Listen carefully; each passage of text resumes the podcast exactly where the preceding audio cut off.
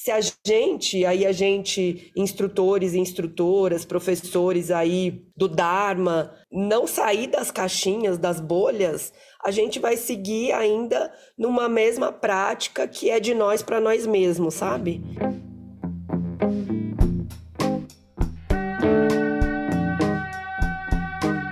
Seres de todos os reinos, somos o Coemergência e esse foi um episódio especial para nós. Durante um evento em São Paulo, o nosso amigo Valentim Conde, que já foi entrevistado aqui, nos apresentou a Flávia Kohlschreiber.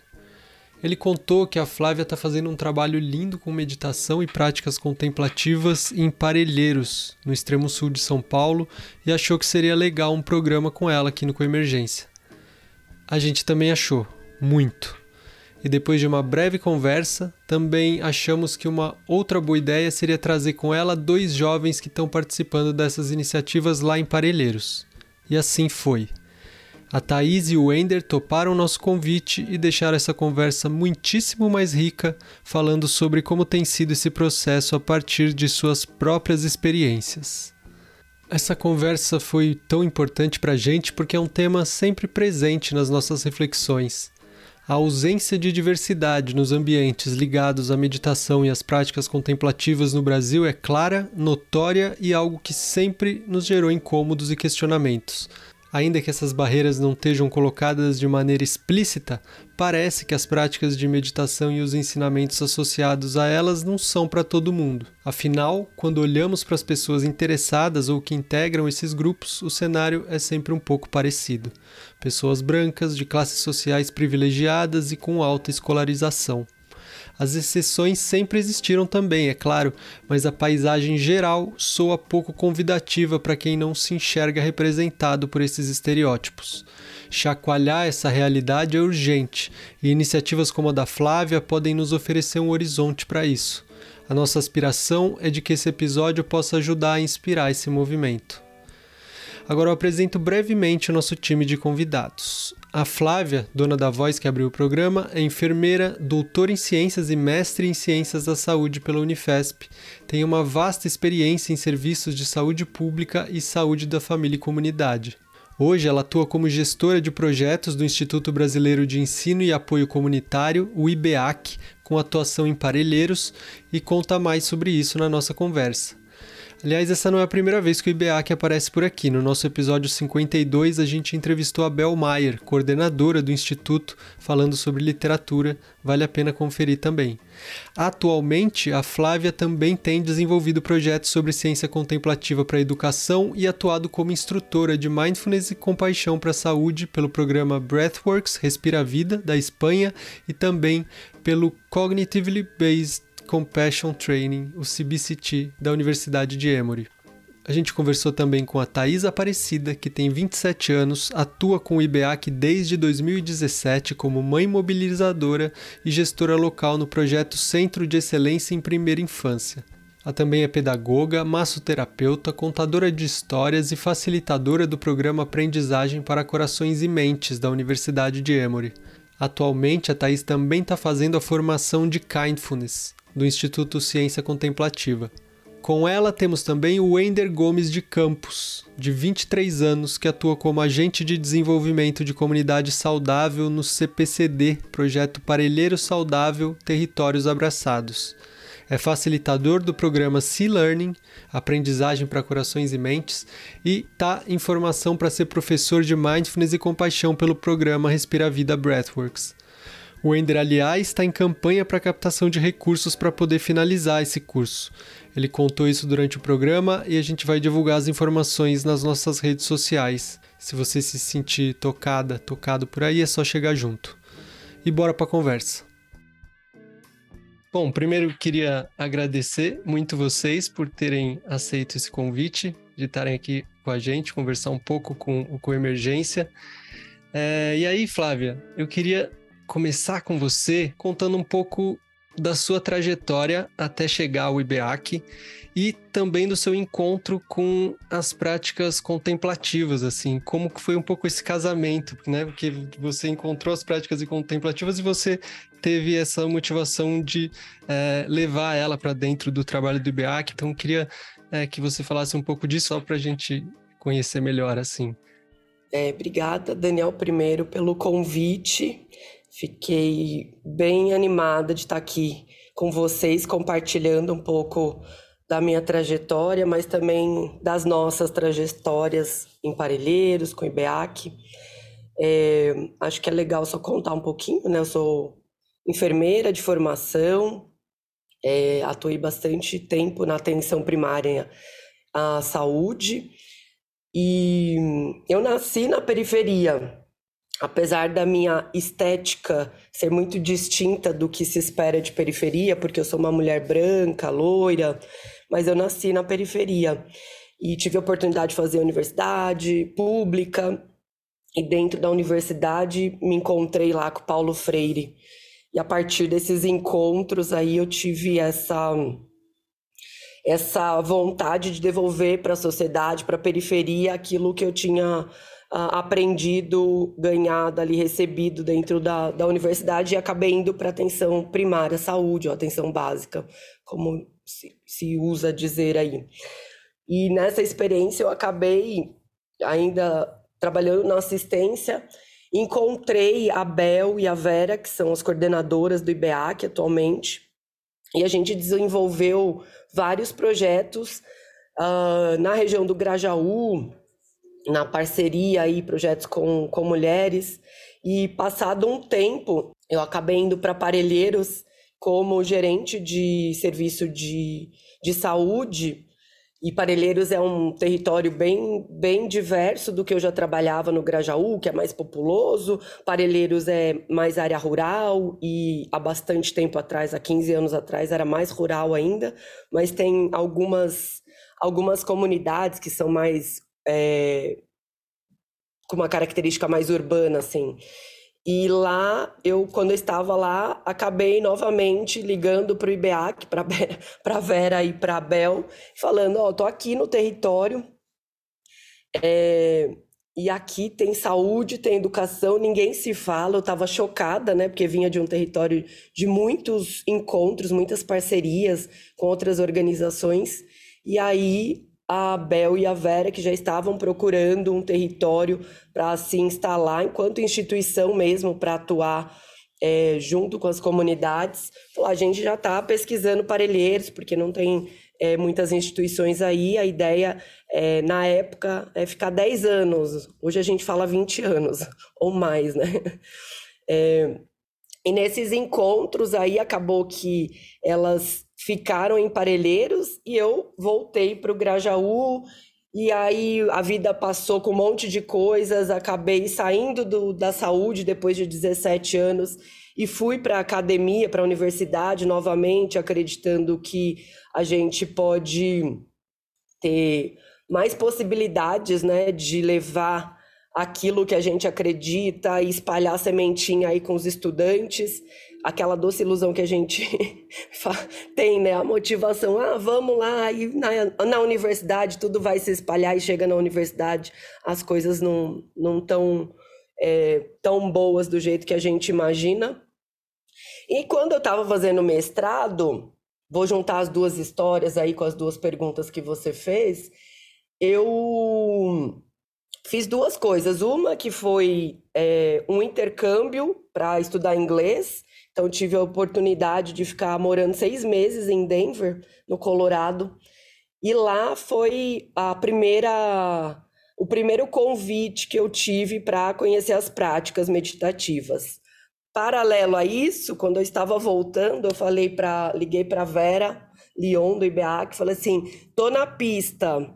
Eu não consigo ficar só na academia, eu preciso de gente, eu preciso da quebrada, eu tenho que estar tá envolvida com as pessoas, porque eu não dou conta de ficar nessa estrutura que é muito acadêmica, que é muito só pensante, né? Eu preciso de prática. E ela falou: quando você voltar, você vem aqui e a gente conversa. E aí eu vou contar essa história engraçada das práticas meditativas, porque eu estava lá estudando inglês, estava aprimorando o inglês, e aí a minha professora de inglês estava naquela coisa assim, você só fala inglês, não pode falar nada diferente, né? O seu idioma fica distante, e tinha um pacto meio que não liga para as pessoas, não fica falando nas redes sociais em português, para ver se o cérebro entende melhor e já é, é, começa a trabalhar mais aí dentro do idioma. E eu seguindo a regra. E aí ela me convida para fazer uma prática meditativa. Na minha cabeça, gente, era assim: tá doida essa mulher, né? Imagina, eu vou parar agora, eu com essa cabeça que pensa o tempo todo, essa, essa mente perturbada, literalmente, né? Mas não vou dar conta, né? E aquela coisa bem que a gente já tem, né, na teoria de, não, essa coisa de meditação é esvaziar a cabeça. Vou esvaziar o quê? Tô doida. Os preconceitos que a gente vem para as práticas meditativas. Mas isso tudo por dentro, né? Por fora, eu falei, yes. com certeza. Conte comigo. Conte comigo, vou fazer com certeza. E a gente vai fazer cinco minutos. Eu falei, gente do céu, para mim cinco minutos ia ser cinco horas. Mas eu falei, vamos lá, né? E comecei, tentativa 1, 10, 362 tentativas. Em algum momento eu consegui soltar, literalmente, né? Da, da, de perceber só a minha respiração, né? De soltar os números, a contagem, os pensamentos. E fui notando mais a minha respiração. E a hora que eu consegui chegar no 10, eu falei, nossa, sabe? Aquela música de fundo, depois vocês colocam.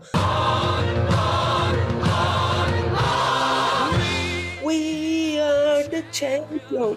Me senti assim, nossa, atravessei aqui a chegada. E aí fiquei toda assim, orgulhosa de mim, um eguinho feliz. Me iluminei, me iluminei. Cheguei até 10. A iluminada. Eu nem sabia, né? Nem entendia que iluminação nem nada, mas para mim foi uma experiência maravilhosa. E aí tocou o sininho dela e ela. E aí, como é que foi? Eu falei, ah, foi muito legal, eu consegui, foi muito bom, tal. E aí ela falou assim, ah, eu quero te contar que a gente fez 10 minutos. Eu falei, nossa, 10 minutos, fui enganada e fiquei feliz, né? 10 minutos, nossa, que massa. E eu continuei lá fazendo sozinha as práticas. Sentava no meu quarto, eu achava que só existia isso, né? Olhava para a parede, ficava respirando, falei, pronto. E fiquei curiosa. E aí, um certo momento, ela falou assim: Nossa, seu inglês está tão bom, melhorou bastante. O que, que você acha que está acontecendo? Puxando, tô, tô piscando, gente, para vocês terem uma noção. Falei, a professora é muito boa, né? Ela é freiriana, a pedagogia é excelente, ela é muito boa.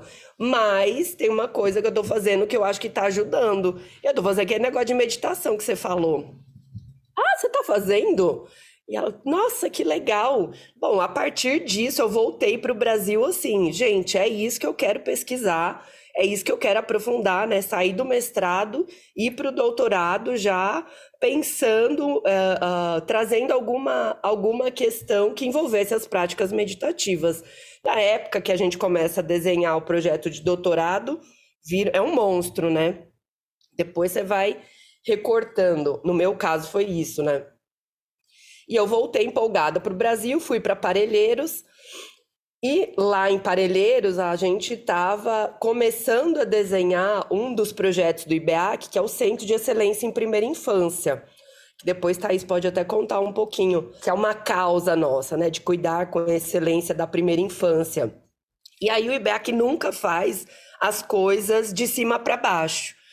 Vem às vezes algum apoiador, vem alguma provocação e a gente senta junto com a comunidade para construir junto, né? A gente usa muito isso do fazer com, não é de cima para baixo. E a gente começou a desenhar Uh, junto com a comunidade, dentro, né, fazendo as formações lá com o Tião Rocha. E aí, Tião ensinando lá, com a, trabalhando com a gente o plano de trabalho e avaliação da, dessa criação, dessa construção do centro de excelência. E essa, esse é, plano de trabalho e avaliação, a gente dividiu em dimensões do cuidado. Então, cuidado com a gestante, cuidado com a criança, cuidado com o bebê. E aí, em certo momento, alguém, né, um grupo falou assim: mas e quem que cuida da gente? Que a gente cuida de todo mundo? Quem que cuida da gente? Quem que cuida do time? Aí, quando fez essa pergunta, eu falei: pronto, gente, é a pergunta do doutorado. É isso. Aquilo que estava gigante, que eu estava inventando, meditação, yoga, mil práticas, fez assim. Fechou. E eu falei: bom, Acho que essa é a pergunta. E como eu trabalho muito com pesquisa ação participante, veio da própria demanda da comunidade, né? Esse questionamento, como é que a gente pode responder essa pergunta?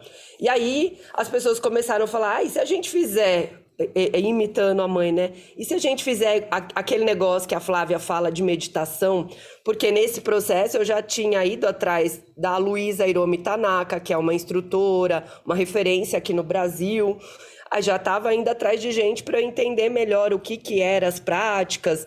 Então, voltei é, da, da minha experiência e comecei a me aprofundar é, na prática. E aí eu tive essa necessidade. Eu quero conhecer mais também os teóricos, né? As teorias, as referências, quem que está falando desse negócio de meditação, porque eu sei que todas as coisas é, que existem tem sempre aquele o, o lado uh, uh, obscuro também, né? As coisas às vezes são muito boas, mas as pessoas comercializam, vira aquela coisa bem capitalista que se perde no meio do caminho. Então eu fiz esse esse trajeto aí de correr atrás de pessoas que eram referências que eu conhecia e também de começar lá em Parelheiros a entender um pouco essa demanda da comunidade. E acabei fazendo esse desenho do nosso doutorado, né, Wender, Thaís, que foi a partir dessa pergunta. E aí, como a provocação foi vamos tentar com as práticas meditativas, então acabou virando aí o meu projeto de doutorado, que a gente fala o nosso projeto de doutorado, né, porque foi uma construção coletiva e nasce uma pesquisa que terminou esse ano, que eu defendi esse ano, é, de métodos mistos, tanto com uma abordagem quantitativa, que é um estudo clínico mesmo, randômico, controlado, e a pesquisação participante. Nesse, nessa abordagem quantitativa, eu tinha conhecido já o, o CBCT, né, o CBCT, como um programa também que me encantou. E falei assim, gente, tem tudo a ver com o que a gente está desenvolvendo em Parelheiros, né? Pensar compaixão com essa abordagem cognitiva, é, as pessoas compreendendo mesmo as práticas a partir da própria experiência. E aí, essa experiência com o CBCT foi que me encantou mais e que eu falei, casou com o que a gente está fazendo de prática, porque eu vejo o Centro de Excelência como uma potência de cultivo de compaixão, porque o cuidado com excelência para a primeira infância, ele começa com cuidado com essa mãe, com essa mulher que ou ela quer engravidar ou ela já está grávida. Então a gente entende que essa mulher, essa mãe, mulher, ela vai promover uma infância é, melhor se ela tiver bem cuidada. Então, se a gente conseguir né, cultivar a compaixão, que é o, o que a gente tem feito lá em Parelheiros, isso vai gerando né, uma onda de cuidado, de autocuidado, de cuidado. E foi essa um pouco essa experiência de a partir da pesquisa, que foi, que foi essa pesquisa de estudo clínico, junto com a abordagem qualitativa, que foi a pesquisa ação participante, que foi abrindo aí o leque né, da, das, das ações, das atividades, do interesse da comunidade. E aí tem várias histórias super interessantes para contar nesse processo, porque quando eu começo a desenhar o proje projeto e vou validar com o time as pessoas falam, ih, esse negócio de meditação, esse negócio tá, tem a ver com religião, é os Paranauê do Buda? Ah, não sei não. E aí foi um tal de perguntar para padre, para pastor, né, Thaís? Para ir atrás. Aí, gente, eu recebi é, mensagem de líderes religiosos, perguntas, recebi livros, a meditação é do demônio. Existe esse livro? Tem, tem, eu até tenho ele, não o livro, né, o PDF que mandaram para eu. Aí fui dar uma folheada lá que é de um um cara que se diz católico tal. E eu fui recebendo essas pessoas e a gente foi, né, dialogando sobre o que, que era a prática meditativa. E já no primeiro grupo focal, que foi pré a intervenção, a gente já foi meio que trazendo, criando né, um, um termômetro uh, da, dessa comunidade, de entender, então, o que, que é prática meditativa para vocês. E aí a gente chegou lá numa conclusão a partir dos relatos de que ah, é mais fácil a gente usar o termo autocuidado. Porque se falar meditação, as pessoas vão confundir com outra coisa. Então, isso foi a primeira aprendizagem lá em Parelheiros. Vamos falar então de prática de autocuidado. Não vamos, né, querer é, agredir ninguém, colocar meditação e criar caso. Até porque quando a gente fala de, de pesquisa participante, a gente está aqui construindo junto com a comunidade, né? Está ouvindo as demandas da comunidade e está desenvolvendo a pesquisa junto. Então, a gente foi tendo várias aprendizagens ao longo desses aprendizagens ao longo desses quatro anos aí em relação a essa pesquisa. Então, mais ou menos isso, assim, de como é que eu é, como é que eu fui me encontrando dentro com as práticas, né?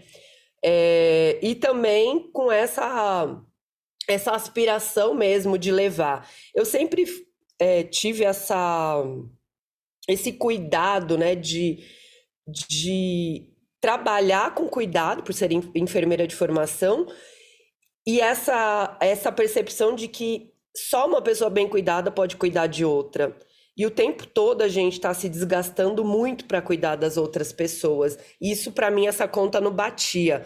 Então, sempre fui aquela enfermeira, aquela pessoa que estava procurando várias práticas, né? Então, já fiz de um tudo, assim, se pegar aquela políticas de práticas integrativas do Ministério da Saúde, eu vou fazendo checklist. Ah, já fiz coisas para mim, coisas que eu levei para as comunidades que eu trabalhei, mas sempre nessa perspectiva de apresentar o cuidado a partir do autocuidado. Eu achei interessante a, a, a solução que vocês encontraram, até porque é, meditação, para muitos, é uma palavra muito vaga, né? É, realmente é uma palavra ambígua, assim, tem, tem vários significados na nossa língua e dá para colocar muita coisa sobre esse guarda-chuva, né? Que, que é difícil às vezes ver é, é, características em comum. E quando você coloca e autocuidado, já tem um, um, um, viés positivo assim de pronto, né? Meditação tem isso que muita gente associa a esvaziar a mente, a uma coisa assim, a, a equívocos e autocuidado. Acho que tem um, uma associação melhor nesse sentido, né? É. E, fo e foi o próprio time, né? Que foi, ah, tem que ser alguma coisa de cuidado que foi trazendo essas, essa, essa reflexão. É, mas, assim, esse momento, né, de sentar junto, de ouvir as pessoas antes de trazer o protocolo, né, antes de trazer o programa de meditação, foi muito potente. Porque aí uma das coisas que surgiu, além do nome, né, da terminologia, foi também essa questão assim, mas você vai falar de meditação, porque era um grupo maior, né? Foram 65 pessoas que participaram do, do estudo randômico. Então, dessa pesquisa clínica, 65 pessoas que foram divididas em grupo controle e grupo intervenção. Mas esse, esse grupo de escuta antes da intervenção foi com uma boa parte dessas pessoas. Acho que deu trinta e tantas pessoas que participaram nos grupos focais. E eles falaram assim: olha, outra coisa é que assim, meditação não é para gente, meditação é para elite. Quem faz meditação é quem tem grana, Flávia. E eu, e eu na vontade de falar, tem certeza, né? Aquela, aquela vontade, a Luizinha que estava conduzindo os grupos focais, eu só participando de observadora. E aí, em algum momento, ah, alguns jovens começam a falar assim: mas escuta, se promove bem-estar, por que, que a elite, então, não quer que chegue na gente? Aí começam as discussões políticas, né? Mas será que é a elite que não quer? Como é que a gente pode trazer alguma coisa que promove bem-estar, que ajuda a cuidar da comunidade para dentro da comunidade? E aí vieram outras discussões. Ah, se a gente for pensar nos povos originários, né, os indígenas praticam alguma prática, faz alguma prática meditativa de alguma forma, no contato com a natureza, e vieram várias discussões. Os povos de matriz africana também têm alguma coisa. Não, gente, a gente acha que tem que ter mesmo meditação aqui dentro da comunidade. Vamos testar esse negócio para ver como é que vai ser. Então, é, eu falo como, como copio um pouco o Tião, eu sou movida a encrenca também, né? Eu adoro entrar nas coisas que eu vejo que que trouxeram benefícios para minha vida, e aí eu falo como uma pessoa que, que nasceu na periferia, obviamente que na periferia no final dos, dos anos 70, né? Então era uma característica bem diferente do que tem hoje, mas não deixa de ser é, periferia, e que o tempo todo é, vivi motivada em trazer para as minhas comunidades onde eu morei, os lugares que eu trabalhei, coisas que beneficiassem a minha própria comunidade, com cuidado também de não ser colonizadora, né, de não trazer práticas colonizadoras. Então foi essa essa encrenca boa que me levou lá para Parelheiros e que a gente tem é, feito essa essa simples pergunta de como cuidar com excelência do time virar uma bola de neve ou uma onda ou ondas, né, de autocuidado e cuidado que tem reverberado aí não só nas pessoas que estão dentro do time, né, os educadores, as educadoras, mas também as famílias, as crianças, né, os educadores, as pessoas que estão nas instituições. Então a gente Nesses quatro anos, a gente tem impactado aquelas seis comunidades que é onde a gente atua lá em Parelheiros. E aí, isso eu estou falando é, de quase 50 mil pessoas que moram nessas seis comunidades, mas a gente tem como um registro aí da pesquisa que essas práticas, desde 2018 até 2028, chegaram a mais de 11 mil pessoas. 11 mil pessoas que tiveram uma primeira experiência com uma prática meditativa. Seja a primeira experiência que foi sentar, sei lá, com Thaís, como mãe, como gestante, seja no, na maternidade, onde elas estão lá e elas ensinam uma prática, uma prática simples de relaxamento, de respiração, seja nas escolas que, ela, que as mães mobilizadoras e os agentes do CPCD como o Ender entraram e foram levar o C-Learning. Então foram estão acontecendo muitos momentos, né, de primeiro contato, que a gente quer agora enraizar mais, né? Porque primeiro contato a gente tem até na hora que coloca o, o aplicativo XYZ, né? Mas a gente quer enraizar mais essas as práticas, trazer como, como parte da vida mesmo, como a gente tem feito como parte das ações do nosso projeto. Vocês, quando visitarem Parelheiros, já estão super convidados.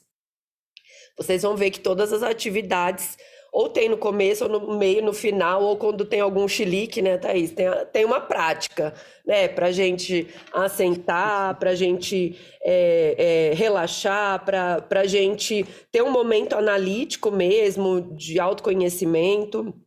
E agora a ideia é, que a gente possa conquistar mais pessoas para apoiar para que mais pessoas de parelheiros possam ter acesso a essas práticas, né?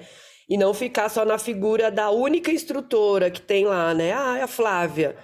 Não, a gente quer que a turma da quebrada se torne instrutor, né? Instrutores e instrutoras, para modificar nessa né, esses jargões próprios que a gente tem aí nos, nos programas, trazer eles ou traduzir eles para aquilo que é mais apropriado culturalmente para a comunidade, sem perder, logicamente, a base do que, do que a gente é, tem nos protocolos, mas promover mais acesso, né, para não ficar mais na dependência de um profissional, geralmente é isso, né, um profissional da saúde ou da educação que fez o curso e que leva.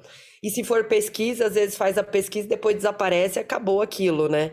Então, como é que a gente, os nossos desafios, como é que a gente consegue manter isso lá dentro de Parelheiros? Acho que eu estou falando bastante, né, gente? Não, falou, falou muito bem e, e parece que escreveu o roteiro para a gente, que deu, abriu o, momento chave para poder convidar eles. Falou sobre a, a, esse seu, a sua intenção de trazer as pessoas de Parelheiros, quem está no território, para também multiplicar esse conhecimento a galera da quebrada. E aí a Flávia é, indicou para a gente, a gente está com a Thaís e o Wender aqui. Eu queria aproveitar que estamos com vocês aqui para falar um pouco sobre esse contato de vocês com essas práticas que a Flávia está falando, né? Primeiro, eu queria ouvir de vocês como foi o primeiro contato, assim, quando vocês foram expostos a isso, a esse mundo, assim, meditação. Foi fácil, foi difícil, como bateu, foi, foi interessante ou foi meio chato? Foi... Eu queria entender, assim, como foi para vocês, sendo que provavelmente foi uma coisa muito nova, né? Que agora vocês justamente são esses, é, essas pessoas que estão no caminho de se tornar multiplicadores, mas antes disso vocês tiveram essa experiência e eu queria ouvir pra, de vocês como foi. É, e para mim, assim, eu lembro, enquanto ouvia e né, falar, eu lembro que a primeira vez, a primeira pergunta dela para mim, para a gente foi: onde sua respiração está? E aí eu fiquei, ué, aqui, ué, onde ela tá comigo.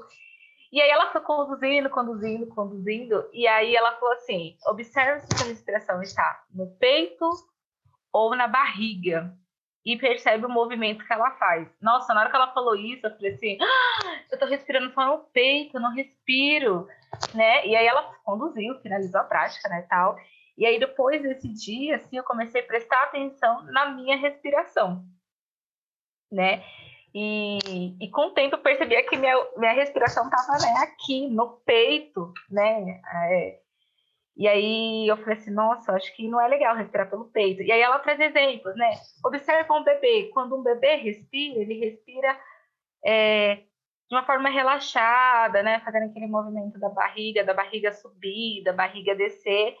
E aí, com o tempo, né? Eu comecei a fazer. Claro que eu me trolei várias vezes, né? Durante o percurso. Às vezes ficava, ai, que saco, que negócio chato, né? Mas me ajudou muito. E eu, em especial, eu e o Ender, né? A gente tem umas, umas coisas bem comuns, né? De reatividade. e aí, no começo, quando eu percebia que eu já estava querendo dar uma voadora, assim, em alguém, aí eu pensava, deixa eu ver onde a minha respiração está. E, e, isso foi me ajudando assim a, a, a, entender melhor eu, né, meus picos de reatividade e focar na respiração em vez de querer dar a voadora, eu ficava prestando atenção no que você estava falando e ficava tentando contar as minhas respirações. De 1 a 10, de 10 a 1, é, que era o, o, primeiro recurso né, que eu tinha aprendido. Que em 2015 eu aprendi também um pouco sobre meditação, mas foi de um outro jeito totalmente diferente. Se falava muito da questão da respiração, mas naquela época eu aprendi outras coisas, né? E não, não tinha feito tanto sentido, até pelo prazo ser muito curto naquela época, quando eu tive meu primeiro contato. E quando a Flávia trouxe para Palheiras, é, a gente começou a ver meditação em tudo. Né? A gente demorou um pouco para mudar o nome, mas a gente começou a fazer meditação em tudo. Né? Então, era a hora de chegar, na hora, no começo da roda, ou no meio, ou no final, era antes da reunião, era era toda hora até fazer parte do nosso dia a dia. E no começo eu tinha dia que eu ficava, ai que saco, não quero meditar nada, quero fazer logo a minha roda e quero ir embora e vem a Flávia com esse negócio. E aí, mais pra frente, né, aí eu ia, a Flávia começou a fazer bastante, começou a nos convidar, né, a estar com ela em algumas coisas, né, então, ai, eu vou fazer tal negócio, você não quer ir? Ai, nossa, vou fazer tal negócio, seria interessante você ir fui bastante, estive em bastante lugar com Flávia, onde eu também comecei a aprender bastante sobre meditação. E aí eu comecei e falei assim, vou levar o Ender comigo. Porque a Flávia chegava lá, né, conhecia todo mundo, né, e, e, todo mundo super manjava de falar de meditação, de no que, não sei o que, eu ficava boiando. E aí eu falava, vou carregar o Ender comigo, porque vai ser os dois boiando, né, junto. e também de uma realidade na qual eu compartilho, que é a periferia. Então, eu e o Wender, é, eu lembro, lembrei bastante, durante o diálogo da Flávia, de um, um primeiro evento que a gente foi, nem sei o nome, só sei que foi ali na Paulista, naquela região, e a gente ficou, acho que, dois, três dias no final de semana, e a gente assim, se divertiu muito, né? Aprendemos bastante. E eu acho que acontecia muito no passado, que era assim, eu nem sabia para onde eu estava indo, só sabia que ia ter meditação e que ia falar alguma coisa de meditação, ensinar várias coisas, mas eu tinha uma coisa assim que eu queria aprender. Eu queria, claro, eu sempre eu tive muita eu tenho dificuldade até hoje com essa questão de siglas, de não sei o que e tal. Mas eu falava assim, eu só preciso aprender como faz. Eu só quero entender como faz, né? Se eu entender como faz, as siglas, os significados, depois eu dou um jeito de ah, escrever no papel, sei lá.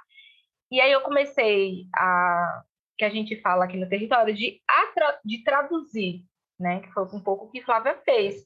Então assim, para mim meditação, a palavra meditação, ela não tem gera impacto nenhum mas nas nossas práticas do dia a dia, né, que logo depois eu levei isso para a comunidade, eu, a gente começou a falar prática de autocuidado ou exercícios de respiração. Né? E, e aí eu comecei a fazer essas pequenas traduções. Claro que primeiro, né, assim, primeiro eu vou fazer comigo. Se der certo comigo, eu vou ensinar as pessoas do jeito que eu fiz comigo. Então, às vezes, né, a gente recebia os áudios para ouvir, para realizar as práticas, eu ouvia os áudios, realizava as práticas do meu jeito, nem sempre era sentada, a maioria, a maioria vezes era deitada, com as pernas para cima, limpando a casa.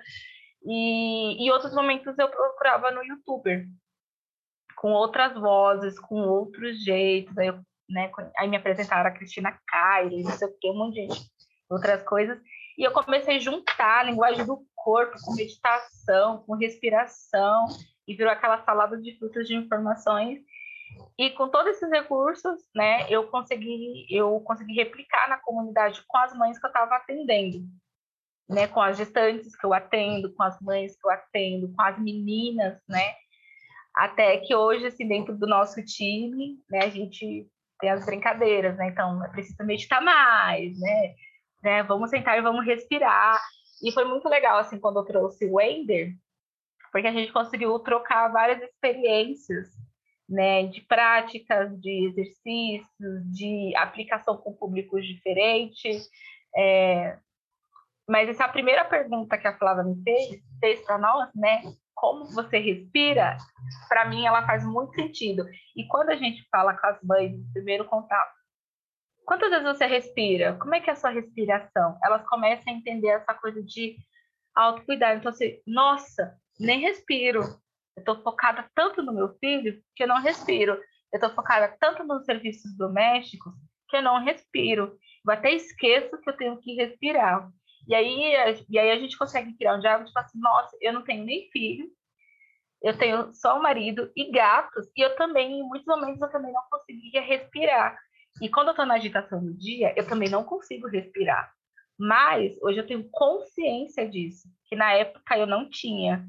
Então, é, saí do piloto automático, comecei a ter mais consciência sobre as minhas ações, sobre os movimentos do meu corpo, enfim, passo a bola para o Ender.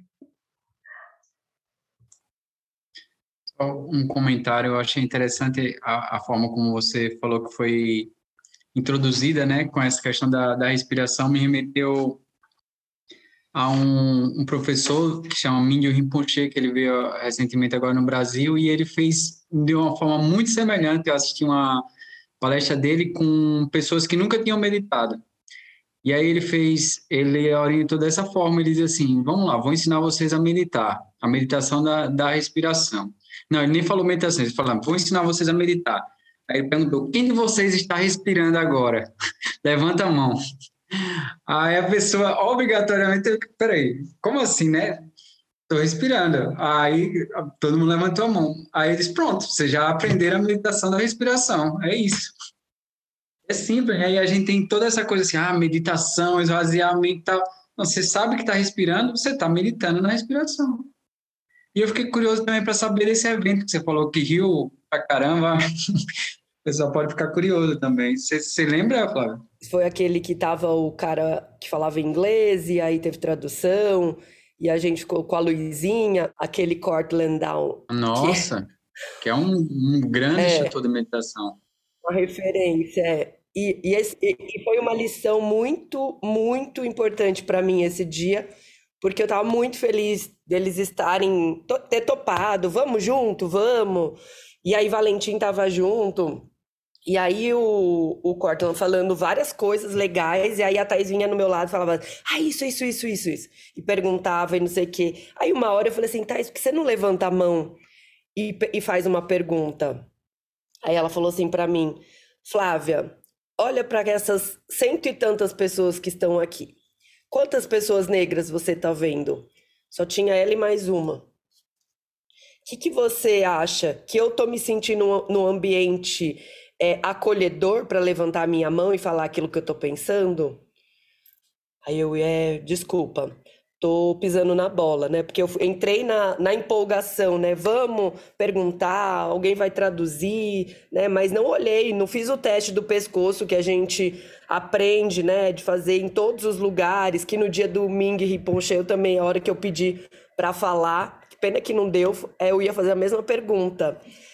como é que a gente faz as práticas desse jeito tão simples que você está apresentando chegar em outras realidades? Como é que essas pessoas que estão aqui, que a maioria tem a mesma característica, né, a, a mesma o mesmo está dentro do mesmo estrato social, como é que essas pessoas que po podem ajudar para que essas práticas cheguem a outras pessoas, ou como é que a gente pode colorir um pouco esse salão desse hotel chique, maravilhoso com outras pessoas que vão ter coragem de levantar a mão e falar, eu quero fazer uma pergunta também, né?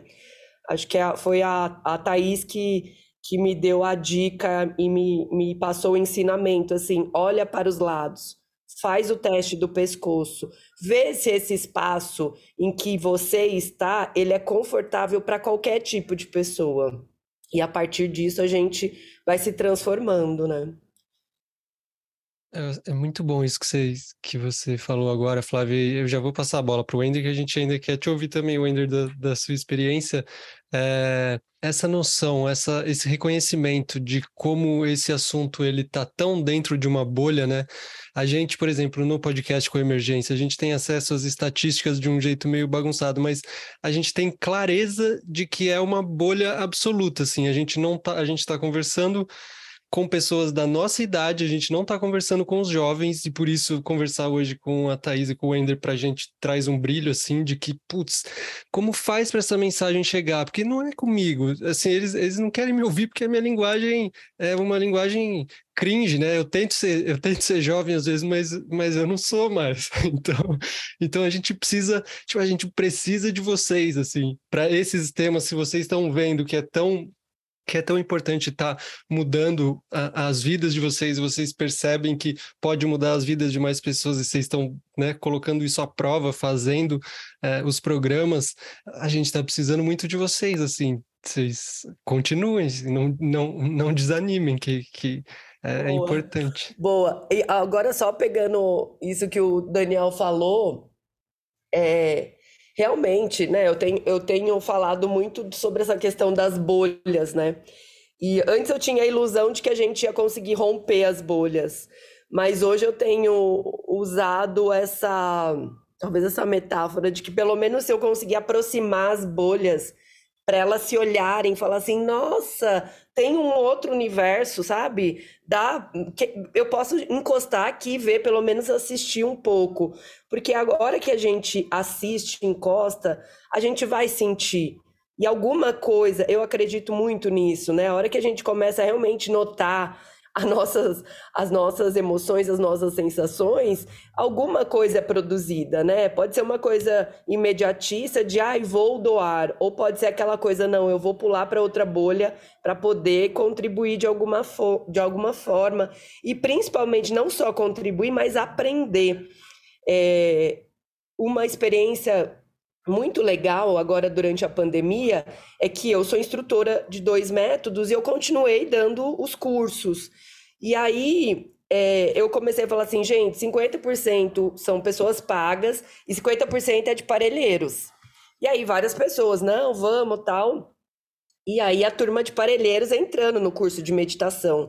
Né? E eu falei assim, gente, isso é muito legal. A, hora, a primeira vez que eu vi a tela do Zoom, tinha lá aquela parede com uma obra de arte de um artista XYZ, aquela casa, sabe, toda enfeitada, com orquídea, e tinha as casas lá de parelheiros, né? Às vezes o fundo do guarda-roupa, mostrando né, as fragilidades que tem na, na periferia. E aí, isso não foi impedimento, pelo contrário, foi assim Gente, eu tô aqui vivendo no meu mundinho, tô reclamando o tempo todo e tem outras pessoas que podem me ensinar como ser, é, co como ser feliz, sabe? Como ser alegre, ser, ser, agradecer pelas coisas que tem e isso foi de uma grandeza tão linda que no final, quando foi a avaliação do curso, a turma que era pagante falou: Nossa, Flávia, esse foi um dos melhores cursos que eu já fiz. Ah, é? Por quê? foi um dos melhores cursos. Porque eu me conectei com a humanidade compartilhada. Então, quem é de Parelheiro sofre, quem é da Faria Lima sofre também. Né? Agora, quem é de Parelheiros, a gente pode olhar assim um recorte social e falar: aqui a vulnerabilidade social pode causar sofrimentos que quem está na Faria Lima não vai ter e como é que quem está na Faria Lima pode apoiar, né? Pode estar tá junto e aprender com a alegria, com a felicidade de, de quem está em Parelheiros. Enfim, mais, mais uma aprendizagem aí dos nossos cursos de é, aproximar as bolhas. Muito bom. Uma ótima ideia. Tem muita gente que, que é facilitador desses programas que, que escuta o Emergência e acho que é uma ótima ideia para quem está oferecendo experimentar nos seus cursos. Wender, conta pra gente um pouco como foi o seu encontro com essas práticas. Olha, tanta história e então primeiramente queria agradecer, né, pelo convite. Fiquei muito feliz. É, desculpa aí pelo transtorno da, da via de internet aqui da, da nossa região. É, primeiro, quando esse contato com a meditação, assim, para mim foi por curiosidade, assim, porque eu sempre via falar só de meditação na internet. Meu primeiro contato com a meditação, quando eu vi falar, foi quando surgiu aquele filme lá do Karate Kid, né, do tira casaco, põe a casaca. Eu falei, gente, isso tem uma técnica de observação, né? Então, eu falava, gente, nunca vou chegar no nível daquele, né? para depois lutar igual ele lutou. Então, quando chegou essas práticas através lá em Palheiro, aqui em Palheiros, né? Então, para mim, eu fiquei muito curioso. Falei, gente, eu vou ver como está funcionando, né? Esses encontros, né? Foi o CBCT, na época, né? Veio o, o Monge Lama dar o curso para gente, junto com Flávia, fazendo suas experiências também. Então, eu fui bem curioso no começo e eu percebi que que diversas coisas vinham atravessando essas relações, né? Então fui percebendo diversas coisas no corpo, falei, gente do céu, isso não é para mim não. tem muita coisa aí que eu não tô conseguindo nem observar meus pensamentos direito, tem, tá vindo muita coisa, aí depois eu fui entendendo direito como que funcionava o, o, o processo, né? E eu me permiti relacionar com as práticas que foi como se fosse eu entrando num, relacionamento, assim, com o pé na frente e outro atrás. Falei, gente, eu vou ir aos poucos, porque eu não tô doido a entrar nesse negócio, ficar doido. como que entrar, ficar zen, né? E, e para mim foi muito bom, assim, que eu fui entrando aos poucos, fui percebendo essa conexão com as práticas, eu fui observando muitas coisas no meu corpo. Primeiro que quando eu fui me conectar mesmo com as práticas, imagine, né, morar numa casa com um monte de gente, lá em casa acho que agora acho que tá com oito pessoas lá, mas é dez irmãos tem, né? Então imagine o tanto de gente morando em três cômodos e eu fazendo prática de meditação. E eu falei, gente, não consigo fazer em casa, me concentrar, não. Então iniciei fazendo no banheiro, tomando banho, o rastreamento corporal, passando a bucha percebendo, né? Que era uma coisa que eu não fazia, era olhar meu corpo. Então tinha muito medo de olhar para mim mesmo, né? e de perceber essas coisas, não saber como é, levar isso para o dia a dia. Então, fui percebendo ela passando a bucha, né? Eu via que tinha mancha aqui, mancha ali. Eu falei, gente, tu acho que estou fazendo a prática. Aí eu fui percebendo essas sensações. Eu falei, estou conseguindo. Então foi através no banheiro fazendo, né? Um pouco tempo que tinha, fui percebendo, adaptando as práticas, né? De acordo com a minha realidade, percebi que eu não fazia uma prática de 15 minutos, mas eu consegui fazer cinco. Então para mim já era um grande ganho, né? Consegui fazer dentro da minha casa que, com tanto barulho. Portanto, agora com o diário de meditação que eu estou fazendo desse próximo curso, coloquei, gente, eu tô percebendo várias coisas, o barulho do som, o vizinho correndo, o carro, o cachorro gritando, latindo aqui do lado, e o pessoal roncando aqui do lado. Aí foi várias concepções que eu fui tendo, né? Que esse rastreamento deitado também, quando eu fui percebendo essas questões. Mas para mim tem sido um ganho muito grande, né? De conseguir acessar esse, essa área da meditação. Quando a Flávia convidava eu para ir para os encontros, Falei, ah, eu não sei se eu vou conseguir, não. Ela, ah, consegui vaga social, a gente consegue. Aí, quando eu ia fazer o curso, aí eu perguntava, Flávia, qual é o valor desse curso? Quando ela falava o valor, e eu ficava imaginando no que que eu cheguei a falar. Eu falava, gente do céu, em vez de comer ou me manter, eu não ia pagar um curso desse, eu preferia me manter, né? Ainda bem que eu consegui a vaga social. Aí quando eu falava na periferia, o pessoal, gente, isso é coisa de louco, meditação. Eu falei, é, porque vocês não sabem o valor que é para poder estar tá ali. E eu fui no Retiro do Silêncio também com a Flávia, acho que foi no Instituto Mandala. É isso, Flávia? Instituto Mandala, né? A gente foi no Retiro do Silêncio. Falei, gente do céu. E quando ela falou o valor do curso, falei, hum, ainda bem que eu consegui a vaga social. Gente, eu vou lá ficar em silêncio, mas eu vou. Por curiosidade, eu vou. E eu fui. Foi uma experiência muito boa, assim, porque não foi só ficar em silêncio, né? Teve todo um, uma instrução antes, toda essa questão de observar o, o os sentidos do corpo. Então, foi uma experiência muito boa. Então, foi uma coisa muito bem investida, né? Então, quando eu comecei a ter acesso, para mim foi um ganho muito grande. Então, eu fico muito feliz, né, de conseguir ter esse contato e de estar tá conseguindo agora passar para minha comunidade. Então, também consegui fazer o curso do Cirlane, né, que é um curso que vem de fora do Brasil e trazido para o Brasil ficar aprendizagem para corações e mentes.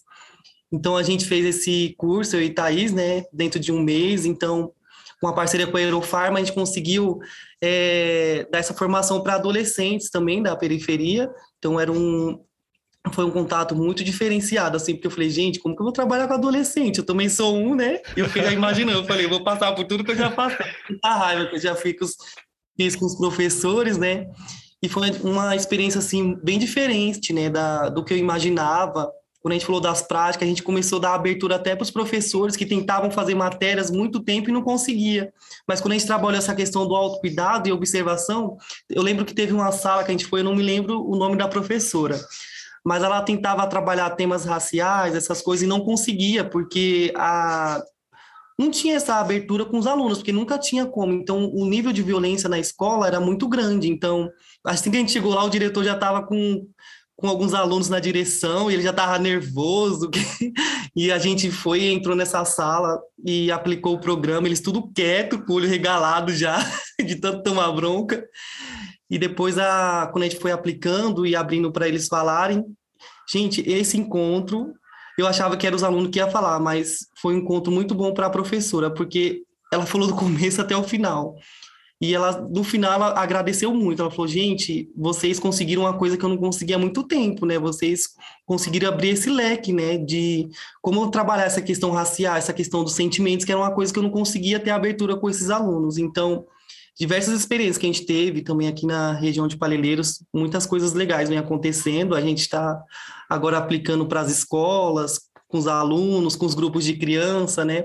E com a equipe também. A gente tem tentado agora aplicar com a equipe, né, essa, essa questão do autocuidado, que a gente acredita, né, de quem cuida também precisa ser cuidado. Então a gente tem tentado sempre no começo das nossas rodas fazer uma prática de meditação, um, uma observação no rastreamento corporal, um alongamento, sempre tentando trazer essa questão, né, para incluindo aos poucos no dia a dia e eles entendendo que eles também pode ter esse, essa meditação no dia a dia e esse autocuidado. Então, a gente conseguiu ver essa questão da, dos agentes, conseguiu agora observar quando está chegando nos encontros, os sentimentos. Então, tem sido muito diferenciado assim os encontros depois que a prática de meditações e de autocuidado chegou aqui em Palhelheiros. Então, eu fico muito grato.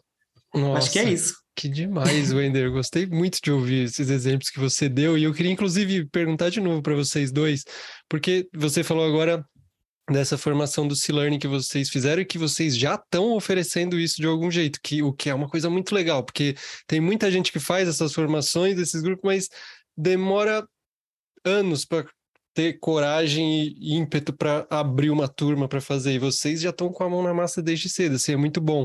Aí eu queria ouvir, e vocês, além desse programa, cada um de vocês está fazendo um outro programa, é, está se formando em um outro programa.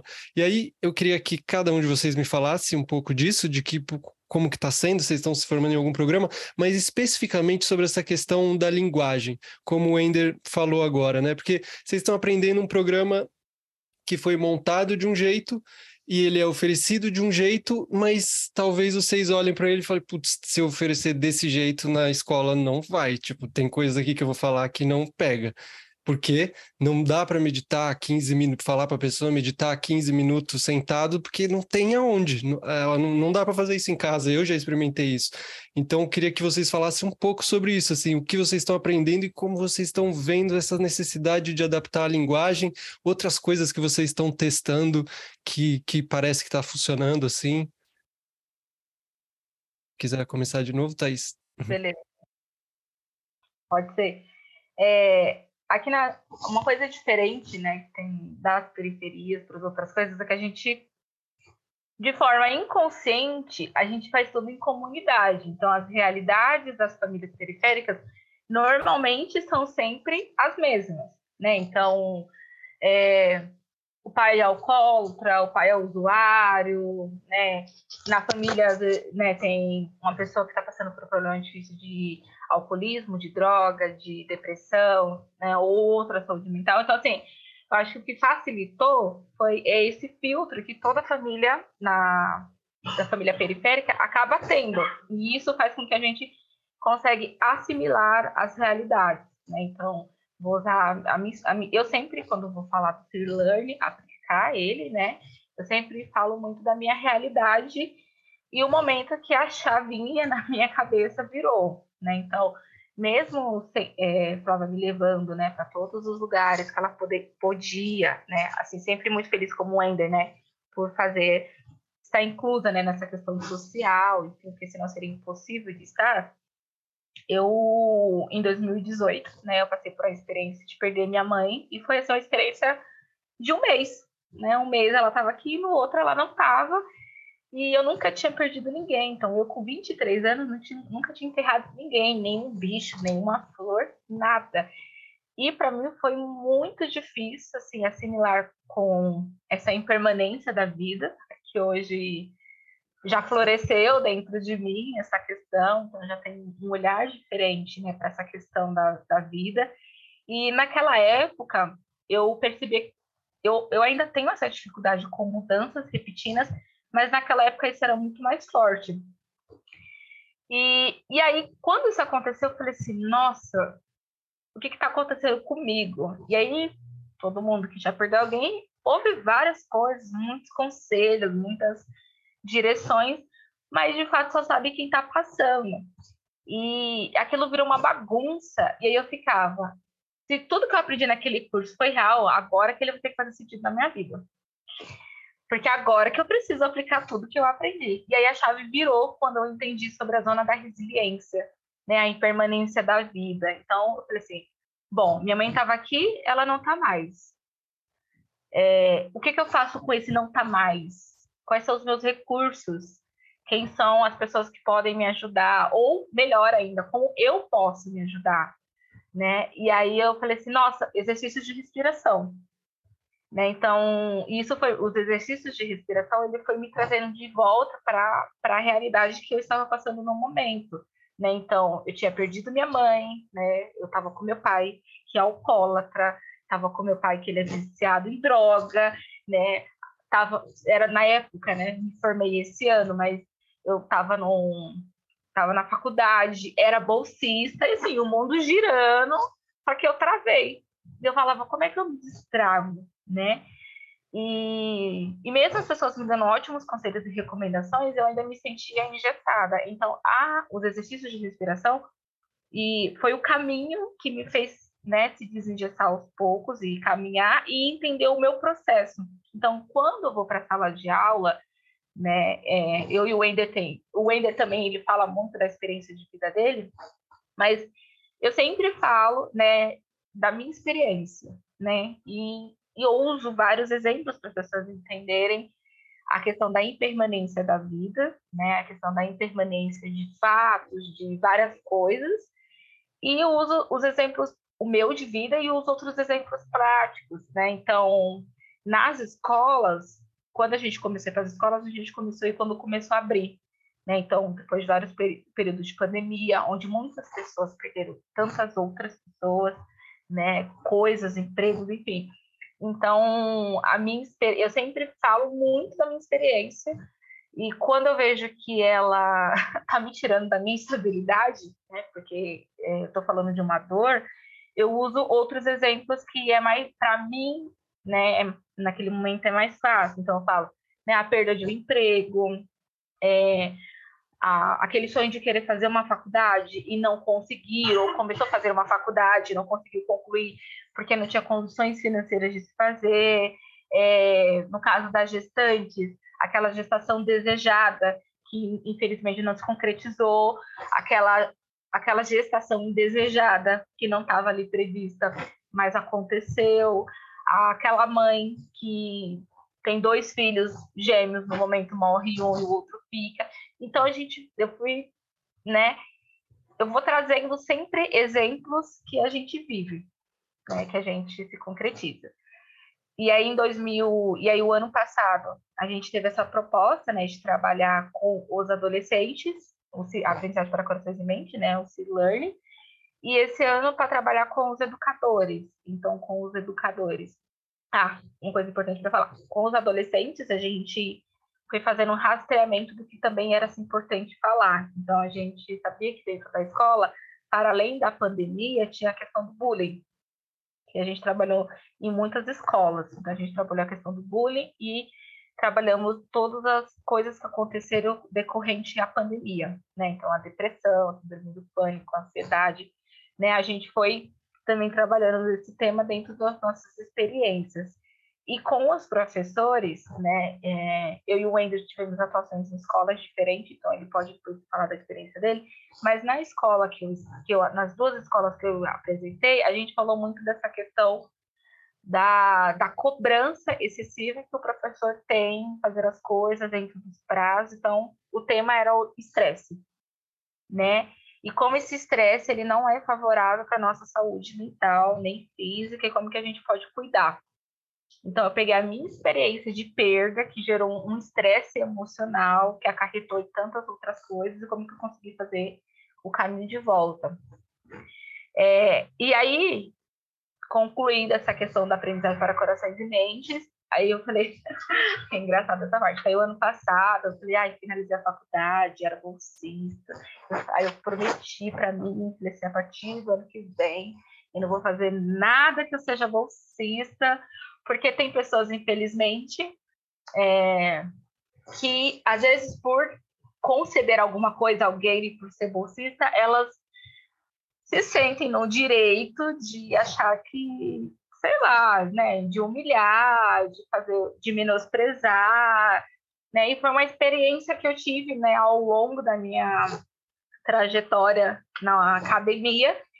E eu falei assim, chega, me formei, não quero saber mais nada que seja gratuito, só os cursos da Fraga, né? E das outras coisas eu não quero mais, porque a minha experiência de ser bolsista era como né, a, a pessoa, ela ficou o tempo inteiro, a referência né, da, da instituição, ela ficou o tempo inteiro, em alguns momentos, é, trouxe várias né, reflexões para a gente, e no final eu concluí que não é porque é gratuito você está fazendo um favor para a periferia, né? Você não está fazendo um favor porque você é bonzinho, porque você é legal, quer ficar bem com Deus, com Buda e sei lá quem. É uma reparação histórica que você está fazendo, né? E você não tem que usar a periferia para fazer coisas que não são legais. Ah, eu vou contratar, é, eu vou abrir é, isso aqui, vou chamar uma pessoa da periferia porque ah, tem que ter negros em tal lugar. Não, né? Não é assim que se funciona. E aí eu tive uma experiência muito ruim E aí eu falei assim, não quero mais ser bolsista de nada. Aí um belo dia, né, estava na reunião com a Flávia, ela falou assim, Thaís, eu tenho que te apresentar a Bel. Só que na minha cabeça ela falou Bel, achei que era a Bel que nós trabalhamos, né? E falei, ué, mas eu já conheço a Bel. Ela falou assim, não, a Bel é um programa de cálculos. E falou, falou, falou, falou. E olha, vai ser legal. Aí eu dei até uma canseira na Flávia, falei, tá bom. E a Flávia fala, sabe quando eu falo tá bom? Significa que eu vou dar uma canseira nela. E aí passou-se o tempo e depois, né, a gente sentou, conversou de novo, né? E ela me incentivando a estar, a participar, né? Eu falei para ela essa questão do medo que eu tinha, porque era um ambiente que talvez para mim fosse muito constrangedor, porque não ia ter pessoas na quais eu ia me sentir representada, mas enfim, que eu ia topar o desafio, porque para falheiros era muito importante. E se eu não chegasse lá, né, não, não teria como descobrir como seria. E aí fiz, fizemos contato com o Bel, e depois eu tive a oportunidade de fazer contato com a Jéssica e o Matheus, né? Acho que o Alisson conhece muito bem. E aí fizemos uma, eles fizeram uma entrevista comigo. E aí eu na entrevista eu falei, olha, é, eu tinha prometido para mim mesmo que eu não queria nada gratuito. E aí agora a gente vai ter que conversar, porque né? E aí foi bem interessante a entrevista, que a Jéssica e o Matheus tinham feito um combinado de que eles primeiro iam me conhecer, para depois falar se eu seria ou não bolsista do Caifanes. E aí, quando a gente começou a conversar, aí o Matheus falou assim: ótimo, já faz a sua inscrição e não sei o quê. E aí a Jéssica deu risada. E ela não parava de rir, aí ela pediu licença. Ela falou assim: Thaís, é porque a gente tinha combinado antes de que primeiro a gente ia falar com você e que não teria nada certo. Aí o Matheus, não, é isso mesmo, a Thaís é a bolsista que a gente estava precisando e tal. E aí, e aí ele falou assim, e aí agora como é que você vai ficar? Você vai querer aceitar ou não e tal? Eu falei assim, olha, eu vou aceitar o desafio e foi muito legal, né, a, a conversa que tivemos, né, eu me senti super bem com eles. É, hoje a gente vai, eles discutem algumas coisas do programa, né, sobre a nomenclatura, de se fazer, de como fazer, né? eles estão sempre perguntando se. Porque eu expus a minha dificuldade com relação a alguns conceitos, a minha dificuldade com relação a algumas siglas e tudo mais, e eles sempre estão né, me apoiando. E só que eu sou muito ansiosa, então eu já aprendi várias coisas nesse primeiro semestre que eu já quero aplicar em Palilheiros, né? E aí liguei para Jéssica, pedi autorização, se eu podia apresentar algumas coisas e tal. E ela falou, segura um pouquinho, né? Não sei o quê e tal. Só que para mim, algumas coisas é muito orgânico, porque eu tenho até uma certa dificuldade em, em separar na minha cabeça o que é, que é o Kaifans, o que é, que é o Mindfulness, o que é, que é aprendizagem para corações e mentes, porque para mim está tudo de uma forma tão orgânica que em alguns momentos para mim só muda o nome. A prática só mudou o nome, a, o conteúdo só mudou o nome.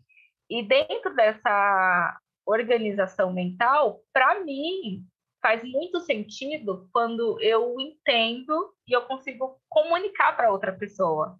No sentido de que, assim, se eu falar para uma pessoa assim, aprende, Kaizen, o que, que é Kaizen? E eu ficava, tem um curso do Kaizen, né? E as meninas ficavam, mas que, que é isso? Que de acha isso?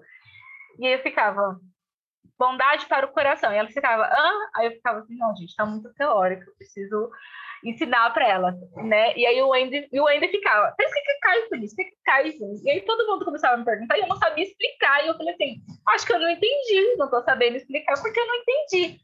Eu falei assim, Lembra quando a gente fez com a fada? A gente aprendeu sobre atenção. No Kindness, a gente aprende como a gente pode lidar com a gente mesmo. E a partir de como a gente lida com a gente, a gente lida com o outro. Pronto, é o jeito que eu achei de explicar o Kindness. E isso vem, venho trazendo para as mães que eu... Né, o Kindness eu não, eu não pratico com as mulheres. Aliás, eu não sei, porque na minha cabeça é tudo orgânico.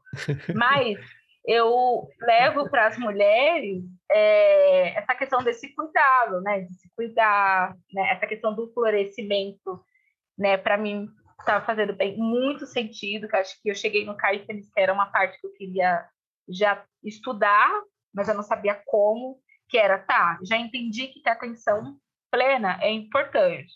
Eu já aprendi sobre a compaixão, com o outro. Já aprendi entre eu e o outro. Mas o que, que eu posso olhar mais para mim? Eu acho que é isso que o Caetano tem me proporcionado. né? Olhar para mim, ver os monstros que está dentro de mim, que eu preciso parar de alimentar, que eu preciso cuidar, de lidar com as minhas próprias emoções, de lidar com situações muito difíceis, é, e, e, ter mais essa compaixão comigo mesmo, enfim, esse é, é o desenho aí da trajetória. Não sei se eu respondi, espero que sim. Com certeza, muito bem, obrigado. Vai lá, Wender. É, bastante coisa. É, então, quando a gente teve essa questão do programa, né, que foi aplicado do Cirlane, foi muito mais intenso, assim, porque a gente teve que aplicar. Então, a gente estava com a parceria e tinha que aplicar na, com essa parceria nas escolas, né, com os alunos da Aerofarm. Então, sentou seis agentes, né, e a Flávia como ajudando a gente, né, e perguntando como estava indo a, os nossos processos, e a gente sentou para remontar o programa.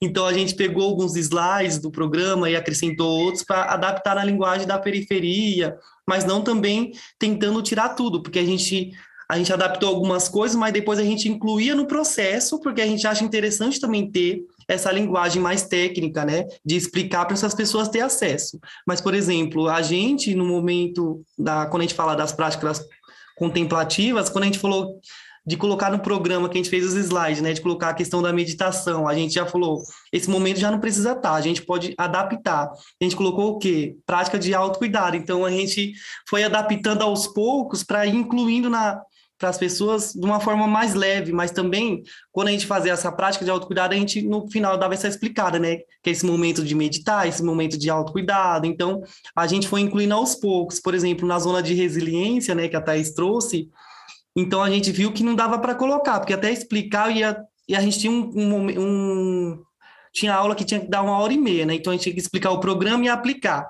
Então a gente falou, a gente não tem como colocar a zona de resiliência, que até a gente explicar o que é zona de resiliência vai demorar. Então a gente adaptou para quê? Vamos fazer a zona elástica.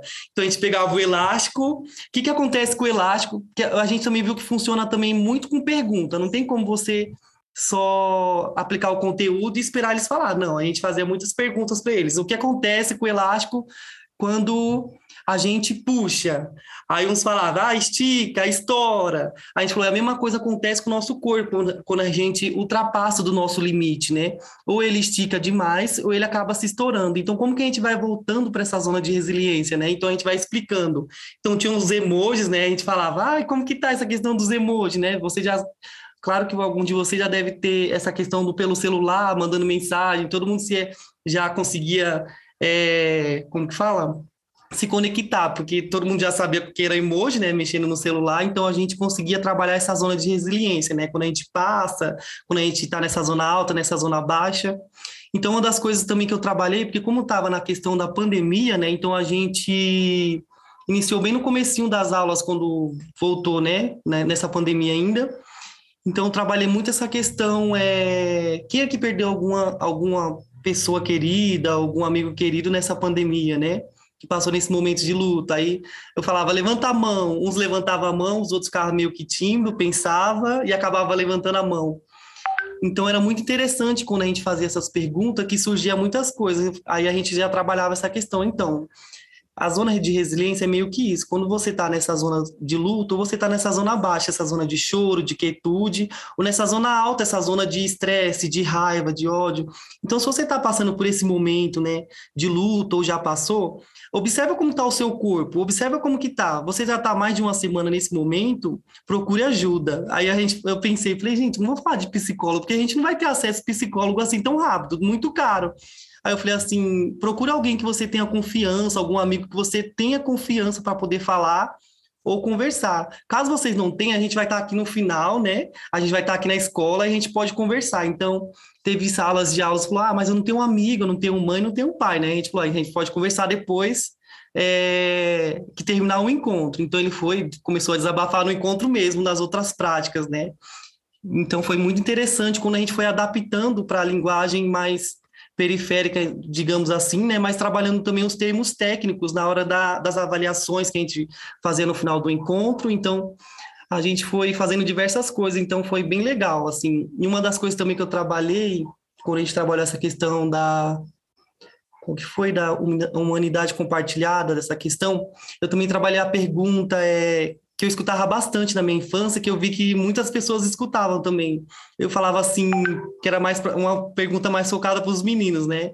Quem já escutou quando era criança que homem não chora? Então, um monte de criança parava, os adolescentes também, quando eu apliquei, e com alguns adultos também. Então, gera essa reflexão. Então, naquele momento, ele já está pensando, né? O que está acontecendo? Aí traz esse pensamento para ele, que é esse momento presente, né? Então, automaticamente, ia levantando as mãos, né?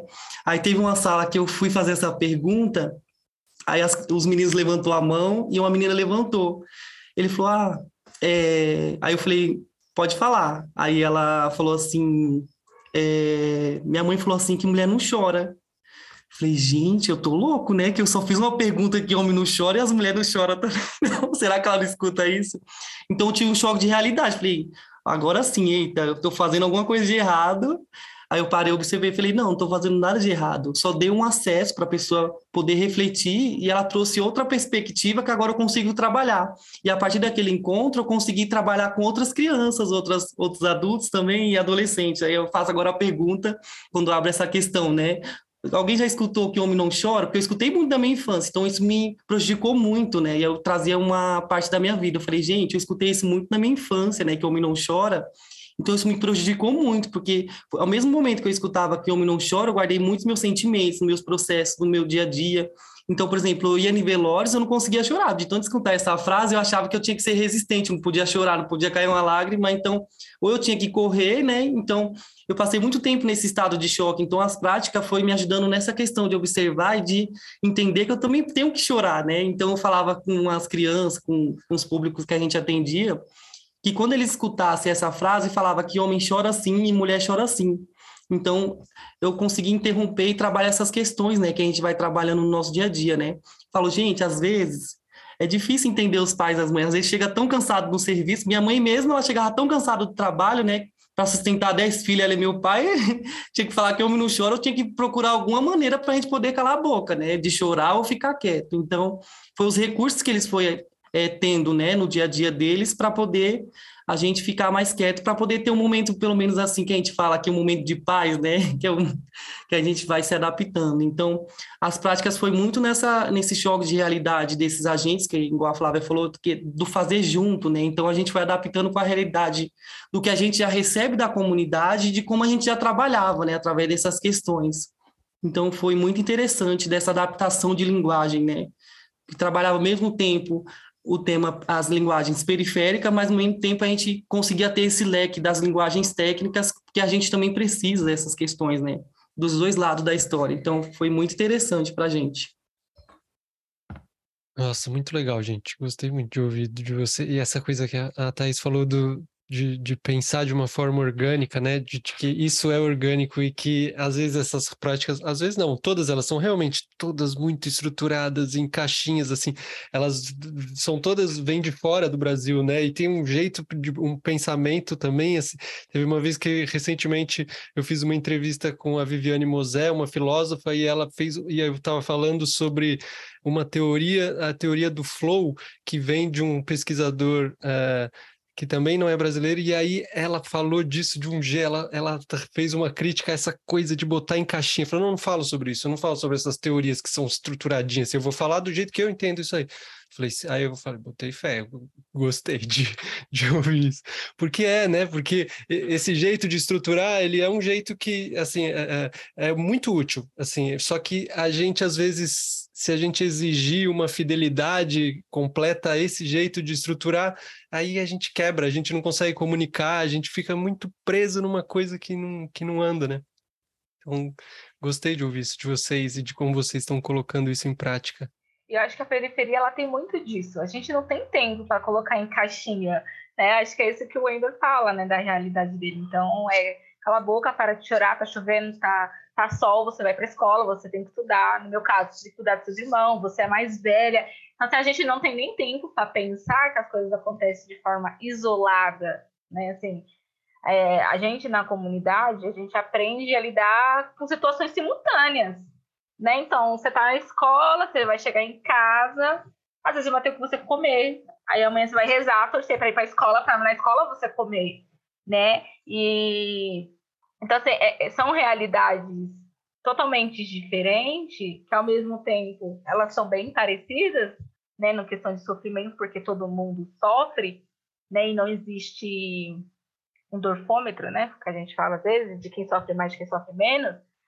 É, só que a gente não consegue, assim, eu pelo menos, né, eu não consigo dar conta de, de colocar coisas em caixinhas, assim.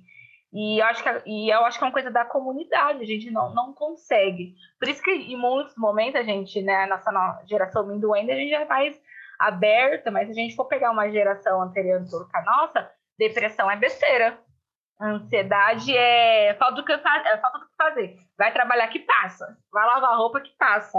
Né? Porque as pessoas também não tinham esse tempo de parar e pensar e falar assim, nossa, morreu uma pessoa que eu amo muito por isso que eu tô triste. Nossa, quanto tempo eu tô triste? Eu tô triste há três meses, eu tô triste há quatro meses. Não é a mesma tristeza de eu ter perdido um chaveiro favorito, né? Que é até no chaveiro favorito, aí amanhã você compra outro. Ai, amanhã você não sei o quê. E como é que a gente vai comprar outra pessoa em outro lugar? E aí a gente também tem um pouco dessa dificuldade em entender que, assim, é, eu acho que é importante ter as caixinhas para a gente entender os processos, mas é importante também entender que a vida é orgânica, ela a impermanência, que acho que foi assim que me pegou muito, porque assim, na minha cabeça tudo era uma caixinha. Agora é a caixinha de você fazer isso, de você fazer aquilo, de usar saia, de usar rosa, de fechar as pernas, de não falar palavrão, de dar exemplo e não sei o que, nananana. E aí, quando as minhas caixinhas parecem que tinha uma bomba dentro delas, que elas estouram simultaneamente, eu falei, nossa, e agora? O que, que eu faço com isso? Então, acho que é, é bem importante a gente discutir né, sobre essas coisas, essas culturas né, que são diferentes, a cultura da periferia e a cultura de outros lugares, seja ela do Brasil ou não, enfim. Eu só queria fazer um comentário que eu achei muito bom, essa, essa criatividade né, de adaptar as práticas à realidade para deixar ela viva, né? Porque senão vira isso, vira uma coisa fora da, da, da realidade das pessoas. E eu acho muito interessante. A Flávia tinha comentado Paulo Freire, né? Isso é bem Paulo Freireano, né? Vamos dizer assim muito, muito bom. Essa, do elástico, né? A coisa dessas adaptações didáticas, assim. É, dessa questão do autocuidado, assim, tem sido muito importante, assim, para todos nós aqui, né, da nossa região e para outras pessoas também que vêm conhecer, né? Eles ficam tudo encantados quando a gente fala que a gente trabalha autocuidado, que a gente fala sobre meditação, que a gente fala sobre práticas contemplativas, né? Lá dentro do nosso projeto também a gente iniciou né, nesse ano, a nossa sala de autocuidado. A gente também agora está com a caixa de autocuidado, né, onde a gente consegue iniciar e também acrescentar outros materiais de autocuidado. E agora eu estou, igual a gente já falou no começo, estou para fazer outro programa, né, já iniciei a primeira fase, que é o pelo programa do Respira Vida. Eu estou para ser professor de. Vou ser professor de Mindfulness e Compaixão. Já estou estudando, consegui a primeira fase. Agora vou para a segunda fase, e agora estou buscando financiamento para as outras fases, então a gente está nessa, nessa busca aí, né?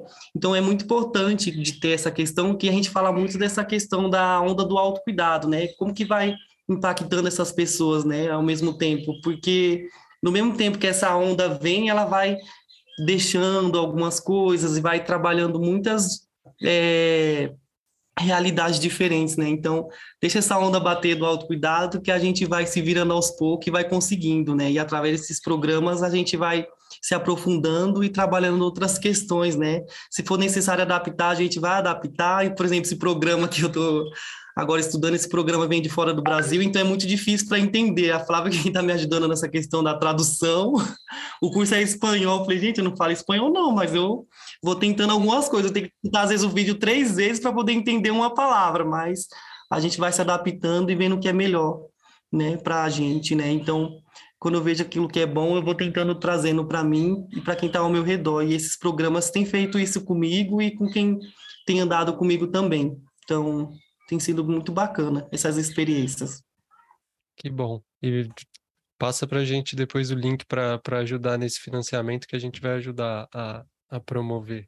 Eu queria fazer mais uma pergunta para Flávia, já para a gente ir se encaminhando para o final. Flávia, você tem essa experiência é, com saúde pública, né?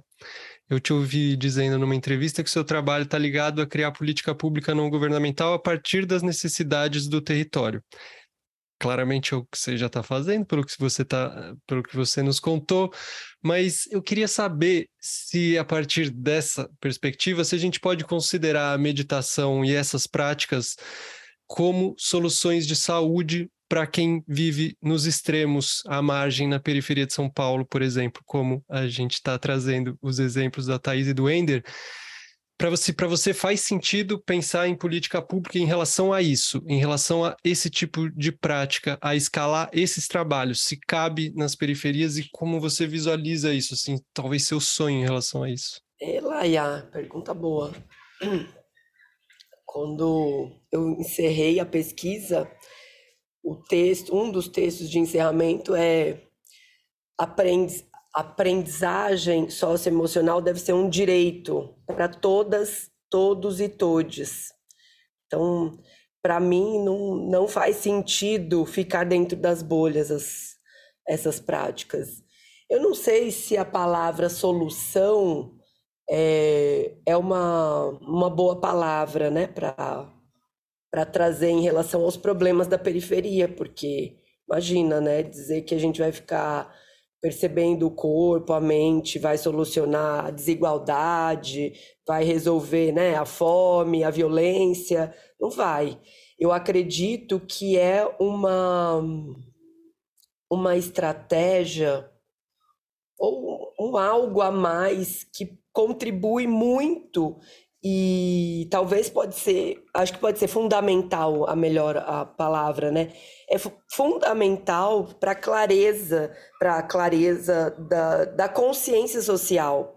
Então, a partir do momento que eu trago as práticas para a minha experiência, incorporo elas né, no, no meu dia a dia, não é possível, acho que em sã consciência, eu não ampliar a minha consciência é, social quando eu falo de compaixão pelos outros, eu estou falando de expandir a minha consciência social minimamente, né?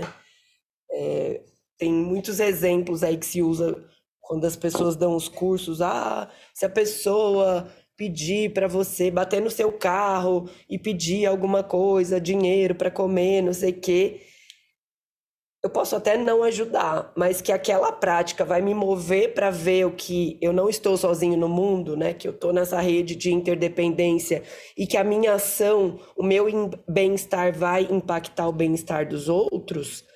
Eu acho que é nessa lógica que eu, que eu vou quando a gente traz as práticas para a periferia. Ou não é nem traz, né? Talvez é, é cultiva talvez alguma coisa que já está, já existia de alguma forma, porque quando a gente vê as rodas de conversa, aquelas vivências dentro da comunidade, né, de estar junto, de sentar, de perceber que o outro está sofrendo, ir lá ser solidário e ajudar, né, de acolher o sofrimento das pessoas, essa vida comunitária, já está lá. Eu acho que a gente está talvez é, evidenciando um pouquinho mais a potência que já está dentro da comunidade.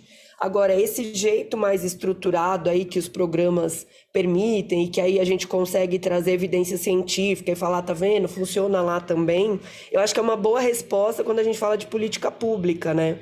Agora, existem já as políticas públicas, né? Existem as políticas de práticas integrativas, meditação está dentro das práticas meditativas. No entanto, quando a gente vai olhar alguns poucos artigos que falam das práticas, é assim, é sempre focado em um profissional que aplicou, né, ou experiências, por mais que tenham aí é, aqui em especial a Secretaria de São Paulo fala que tem muitos espaços de práticas, não é uma coisa constante, não tem umas experiências que sejam abertas para todo um público é, mais ampliado. Geralmente está focado em mulheres brancas já na, na pra, depois da, da meia-idade, né? Mais indo para idosas, 60, 58, 60 anos. Então, assim, tem, mas não funciona porque a linguagem ainda não não está aberta. Ou porque, aí é uma crítica minha, que talvez esse podcast que você ouviu falando essa entrevista, eu falo justamente isso, porque a saúde abandonou educação em saúde. Então, a atenção é, é, primária, principalmente, abandonou a essência de fazer educação em saúde e a gente faz educação popular em saúde. Aí volto para o Paulo Freire, né? Porque é, ampliar a consciência não acontece do nada é, o que os meninos vão trazendo aqui, os meninos, o Wender e a Thaís, meninos e meninas, né, trazendo aqui, é que o conhecimento é, veio da própria experiência deles e a gente foi agregando mais informação e aí transformando né, as práticas internas e depois ampliando. Então, sim, eu acho que é possível tornar política pública, mas eu não acredito nessa política pública que é estagnada, que é só mais um, mais um artigo, mais um texto para se ler, se a realidade na periferia é totalmente diferente.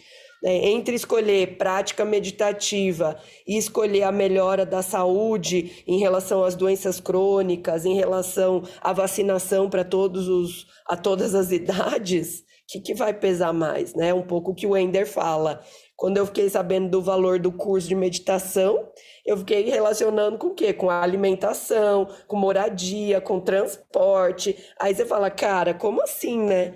Então, se a gente, aí a gente, instrutores e instrutoras, professores aí é, do Dharma, é, não sair das caixinhas, das bolhas, a gente vai seguir ainda numa mesma prática que é de nós para nós mesmos, sabe?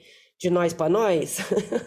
então, é possível transformar, tem é fundamental para que haja transformação, porque potencializa. Na tese eu trago, eu trago Paulo Freire para falar que a potência do CBCT, ele, ele se potencializou na comunidade Parelheiros porque a gente veio à luz da pedagogia da libertação.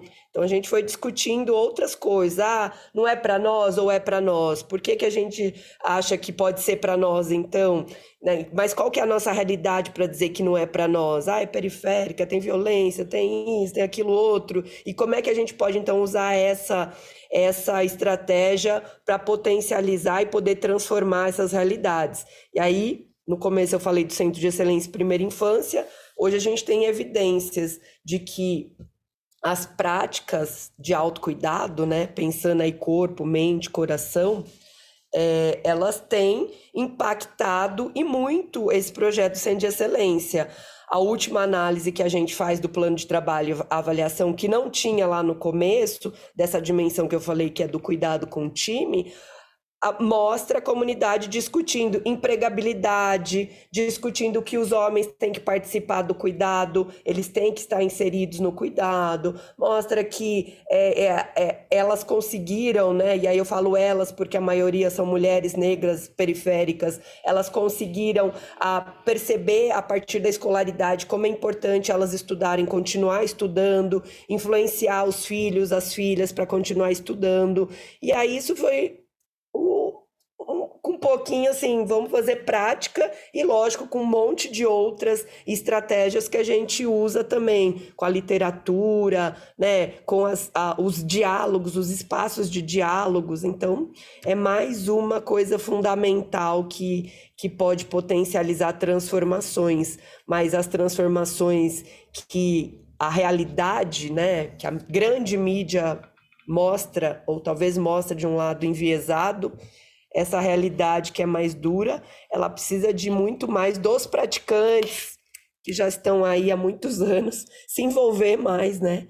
É, a gente, enquanto essa sociedade ativa, participante mesmo nos cuidados de, de, das pessoas que estão com, com mais necessidades, que precisam mais.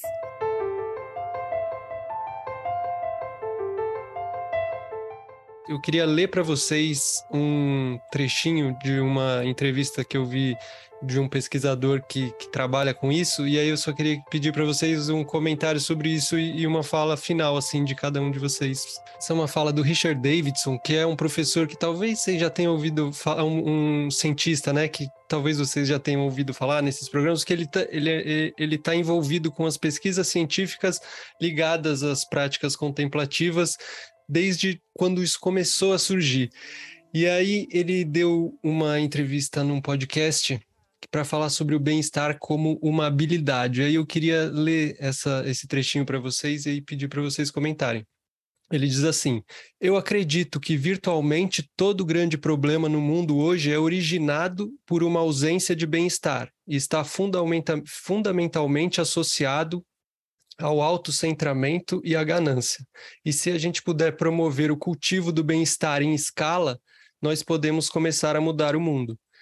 E uma das coisas que eu sempre digo é que quando os seres humanos iniciaram sua evolução no nosso planeta, nenhum de nós estava escovando os dentes. Esse é um comportamento aprendido que virtualmente todas as pessoas do planeta fazem, mas não é parte do nosso genoma. Nós podemos fazer isso, é possível. E se passarmos mesmo o pouco tempo que passamos escovando os dentes, nutrindo as nossas mentes, esse mundo vai ser um lugar diferente. E aí eu queria só relacionar isso com essa, isso que ele fala sobre escovar os dentes, né? A gente não escovava os dentes por natureza, a gente aprendeu isso. E a gente pode aprender a nutrir as nossas mentes, por exemplo, com práticas como as que vocês trouxeram aqui, né? A Thais falou sobre as práticas de respiração, o Ender falou sobre o escaneamento corporal no banho, é, a, a Flávia falou sobre uma prática de compaixão no farol dentro do carro para alguém. Então, eu queria que, que vocês falassem só se vocês acreditam nisso também, se esse tipo de prática realmente pode promover uma transformação desse tipo, se vocês visualizam isso assim, o quanto vocês gostariam que as pessoas ao redor tivessem acesso a isso. E também fazer uma fala final, como vocês quiserem, assim, de despedida, o Ender aproveitar também se quiser eh, falar sobre o, o, o o financiamento que está rolando, o que mais vocês quiserem falar. Fiquem à vontade, na ordem que vocês quiserem também.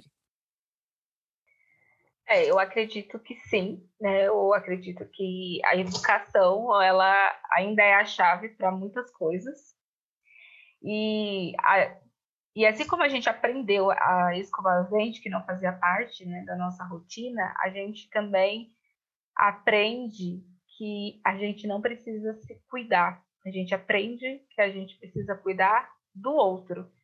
E aí a gente cresce nessa mentalidade que o nosso mundo tem que girar sempre em torno do outro. E quando a gente decide fazer alguma coisa para nós, nós fazemos e no final sempre aparece uma culpa né? De que, ah, eu estou fazendo isso, mas eu poderia estar fazendo aquilo. E quando a gente entende, né, que a gente pode ser ensinado e educado, a gente aprende e entende que a gente não consegue mudar de fato o mundo inteiro, mas a gente conseguir mudar nós mesmo, que faz parte desse mundo, a gente já está conseguindo uma grande transformação. Então, quando eu consigo olhar para mim e falar que eu preciso de cuidado, eu preciso cuidar das minhas emoções, eu preciso olhar o que há de bom e o que há a melhorar em mim, eu também estou mudando e modificando um pouco esse mundo que me ensinou, que me ensinou de várias formas que para o outro tem que ser sempre melhor e que eu não posso oferecer esse melhor para mim. Então eu começo a expandir essa consciência e mudar um pouco esse raciocínio de que assim o outro também precisa de coisas boas e maravilhosas, mas eu também preciso disso. Eu, e nem sempre aquilo que o outro está me ensinando é daquele jeito. Eu posso escovar né, os dentes, eu posso pegar aquela técnica que o dentista me ensinou e posso ver como é que funciona para mim quando eu vou escovar, né? E eu posso juntar a técnica dele com a técnica que eu tenho, né? E, e fazer disso uma coisa boa, significativa, né? Valorizando o conhecimento do outro e valorizando também o meu conhecimento. Então, eu aprendo que as práticas de autocuidado e respiração, elas é um movimento de educação, né? Ela é um ato político. Ela, é, Audre Lorde fala um pouco sobre isso. Né? Então, é, é um movimento de várias coisas que a gente está fazendo, que às vezes a gente não consegue nem nomear, porque a gente não sabe que para cada coisa tem realmente um nome específico. Mas eu entendo que eu não preciso mudar o mundo inteiro. Mas se eu me mudar né? Eu entender os meus processos, eu tenho, eu consigo ajudar outra pessoa que em alguns momentos talvez vai estar em situações que eu estive e que eu vou falar para ela coisas que vai ajudar, vou poder oferecer para ela os meus recursos. E aí ela vai ver se os meus recursos são bons para ela ou não, e posso ajudar ela também a descobrir os recursos que, que para ela é importante, que ela tem, que ela consegue sair né, daquilo. Então, eu posso ensinar ela a escovar os dentes, mas de outra forma. Então, só tenho que agradecer, né, por esse momento, de vocês possibilitar esse acesso, né, de estar nesse podcast. Então, fiquei muito feliz, tenho muito que agradecer. E sobre a questão do financiamento do curso, eu acredito que quem escutar esse podcast através dessas falas, né, que a gente foi trazendo as, as, experiências da comunidade. Então, quem se sensibilizar e puder ajudar e contribuir com essa causa, né, da nossa causa aqui na periferia, a gente super agradece e a gente estamos aí aberto, né, para receber mais ajudas e a gente estamos por aqui. Muito obrigado. Só tenho que agradecer ah, mesmo por esse um momento. link para o Daniel porque é um link que está ligado a, a Respira Vida, Breathworks.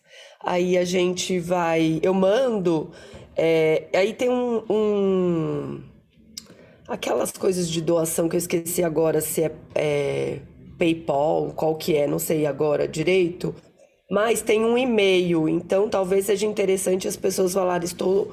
Está doando para todo mundo, mas quiser direcionar para o Brasil, em especial para para o Ender, aí acho que é só mandar o um e-mail e falar, ah, gostaria que se esse dinheiro fosse direcionado para essa doação fosse direcionada para a formação do Ender. Eu gosto muito do ativista do bem-estar, né? A tese eu falo sobre, sobre esse ativismo nosso. E acho que tudo que a gente contou aqui dá para concluir que nós somos ativistas do bem-estar lá em Parelheiros, né? Nessa perspectiva de realmente expandir isso e ter consciência de que meu bem-estar depende, o bem-estar do outro depende do meu também, e expandir isso lá de uma maneira que não fique só lá, mas que possa é, reverberar em outras realidades, conectar com outras pessoas. E, e às vezes acho que eu até as coisas que eu falo aqui possam até podem até soar um pouco talvez duras, mas eu acho que a gente está precisando. A gente que está em outras realidades está precisando um pouco dessa, dessa conexão, né? Dessa, talvez esse, essa percepção da realidade, do entorno. É, não dá para fazer ativismo é, do bem-estar, ser ativista do bem-estar é, sentado na cadeira só, né, Daniel? Eu não acredito nisso, né? Eu nunca acreditei nessas nas teorias distantes das práticas, né? Não, não faz sentido para mim. E eu acho que se a ciência está apontando, mostrando, né, trazendo evidências de que tem benefícios, por que não a gente tentar é, expandir mais esses benefícios para outras realidades, né? Se é que funciona, eu sempre uso o exemplo do, do da sua santidade Dalai Lama, dele como referência de um líder espiritual, mas para mim também de um cientista. Porque talvez se ele não tivesse feito aquelas perguntas lá na década de 80 para os caras que só pesquisavam as desgraças, né? a ansiedade, a depressão, que são coisas importantes, mas se ele não tivesse falado assim, e a felicidade, e a bondade, e a compaixão, acho que a gente não estava com esse nível de, de pesquisa em relação ao bem-estar, à compaixão e todo, tudo isso que tem acontecido. Então, eu acredito mesmo que, que esse ativismo pode é, é, ser aprendido, mas essa aprendizagem ela tem que ser, ela pode ser, ela é sistematizada, mas ela não pode ser engessada, ela não pode ser as caixinhas que a gente ouviu aqui, ser passada assim, olha, agora você coloca esse chip na sua cabeça e você vai virar a, os jargões, atenção plena, ou você vai fazer agora aqui a pausa para o cérebro. Veja, não existe cérebro se não tem corpo, se não tem mente,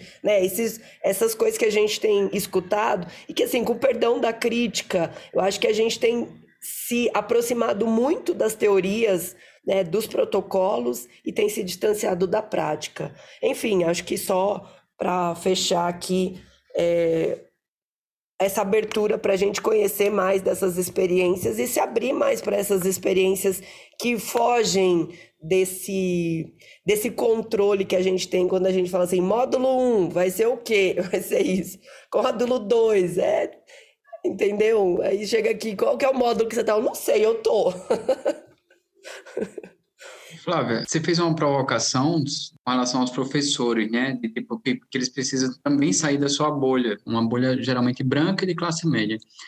E como muita gente, a gente tem muito, muita gente que é professor, que está se formando, que, que gosta do podcast, queria que você desse, é, se você tem um, um, um aconselhamento prático, assim, de como fazer isso. Porque muita gente até acho que tem essa essa vontade, mas às vezes não tem é, não tem os recursos, não sei, não é bem recursos, mas não, não sabe como fazer.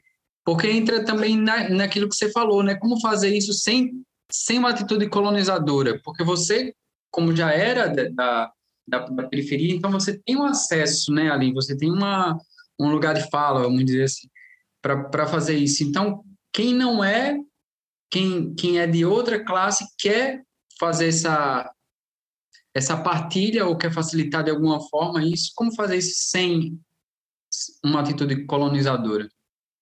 Maravilhosa pergunta. Ah, eu tenho sido procurada por pessoas assim que têm tido essa consciência. Eu acho que a primeira coisa é informação, né? É ler, é entender assim, ah, como, quando a gente está falando né, de práticas decoloniais, o que, que é isso, né? Procurar referências mesmo. E aí a gente tem muitas referências para a gente dialogar sobre isso. Mas eu acho que a principal é, aqui no Brasil, que eu sempre falo, é estudar Paulo Freire, porque a gente vai entender é, como a gente pode se aproximar de outras realidades sem ser colonizador. É, a Bell Hooks, que é maravilhosa e que está, né, a partir das críticas da pedagogia da libertação, do, da, da, teoria, das teorias de Paulo Freire, ela também traz vários elementos aí para a gente pensar. Então, acho que isso é, é um primeiro passo, de ler mesmo, já que a gente que está dentro dessas desses cenários, a gente gosta de estudar muito, a gente gosta de muita informação, então acho que é um primeiro passo se aproximar dessa, dessa, desses dessas referências. A outra coisa é procurar pessoas para entender e entender a diferença assim do que é ser assistencialista. Aí eu vou doar, abrir aqui, doar vagas para para periferia. Mas aí eu ponho, né, as, as pessoas da periferia nos meus cursos, mas o meu os meus jargões, o meu idioma, né, o, o vocabulário que eu vou usar vai ser o mesmo. Então, essa experiência que a Thaís está tendo aí com a turma do Sul, a gente dialogou muito antes, né, sobre diversidade, sobre como é que, como é que a gente pode é, ter comportamentos que não sejam colonizadores. É lógico que numa roda de conversa, numa fala, não funciona as coisas, porque a gente está é, imerso de muita, muito problema estrutural, né, do machismo, do racismo, de muita coisa que que está aqui incrustada na gente. Mesmo eu que vim da periferia, eu tenho muita coisa ainda, né, a, a, a trans transformar aí na minha prática em relação a, a, a, ser, a ser mais, né, aprender mais a ser antirracista, a tentar cada vez mais é, perceber essas minhas práticas que às vezes são colonizadoras, porque daí eu fui para a universidade, aprendi várias coisas, né? Então, esses cuidados. É, e assim, a gente se coloca à disposição para se aproximar desses cursos. Eu acho que a gente tem que criar um curso sobre diversidade, como, como se aproximar da, da periferia como dialogar com as pessoas que estão né, disponíveis, que querem conhecer um pouco mais das práticas meditativas, né? Talvez abrir um espaço para que é, os colegas, instrutores, professores possam também perguntar, mas nesse, nesse nível de entender as estruturas sociais, né, culturais. Agora, o que eu acho que é mais essencial é que a hora que a gente se conecta mesmo, né, com aquilo que a gente está ensinando, as coisas vão fluindo, né? E a gente tem que se colocar numa postura de aprender com, né, do fazer com. Então, Thaís, eu falei alguma coisa que não foi legal, ou eu vou em outros espaços. Obviamente que tem espaços que as pessoas não estão com um discurso tão elaborado e não tão, estão tão politizadas quanto o Ender e a Thaís. Né? Então, isso é um, é, um, é um perigo de da gente chegar lá e falar, pronto, tem um pacote pronto para dar aqui, né? Mas ter essa consciência, estudar, aprofundar aí nessas referências e se aproximar de grupos que estão com uma experiência bacana que pode contribuir para mais. É um sonho assim que mais pessoas possam abrir turmas e dar acesso a outras pessoas.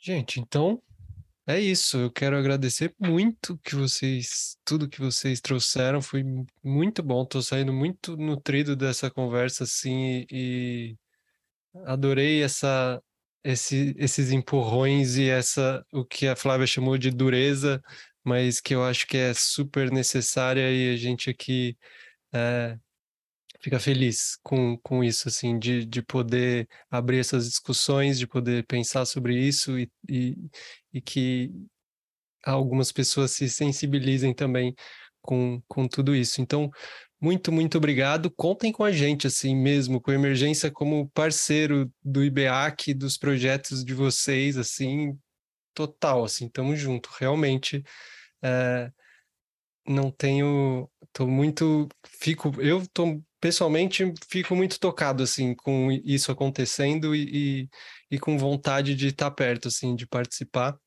E tenho certeza que todo mundo do, do Coemergência também. Então, obrigado. Thaís, Flávia, Wender, Alisson. Obrigada a vocês, assim, de abrir esse espaço, de acolher, de acolhimento aqui com a gente, né, de escutar as histórias.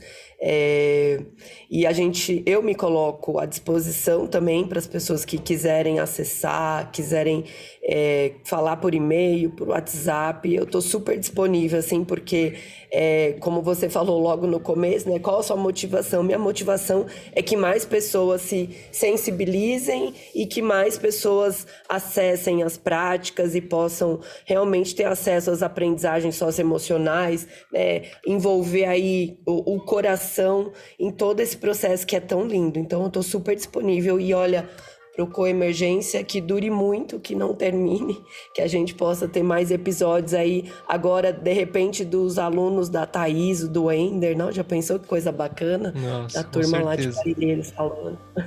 Com certeza. É isso, gratidão, Alisson, Daniel, muito obrigada mesmo. Aproveitando para fazer um, um merchanzinho do, do Coemergência também, a partir das falas, que a gente tem o, o episódio do, do Valentim, né, falando sobre o C-Learning, que foi muito comentado aqui, e essa resposta da Flávia é, de com relação a, a procurar esse conhecimento mais crítico, né? A gente está com um grupo de estudo do Marcos aqui pelo Emergência também, que inclusive está estudando a Bell Hooks em diálogo com as práticas contemplativas a partir do, do livro do Alan Wallace. Então ainda dá tempo aí de participar e é um projeto longo, assim. É, esses são os dois primeiros livros, mas que vão haver outros dentro dessa mesma proposta. Ai, maravilhoso. Eu até indico a Ruth King, que é uma, não sei se vocês conhecem, uma pesquisadora, psicóloga negra uh, estadunidense, e que ela trabalha muito a questão é, do racismo como uma doença.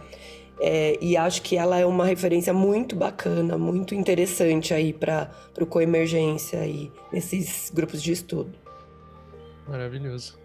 Obrigado. E o Alisson lembrou da entrevista com o Valentim e a gente também tem uma entrevista com a Bel Maier, é, do IBEAC, falando sobre o IBEAC, então estamos é, bem, bem representados já no, no Emergência. Obrigado, gente.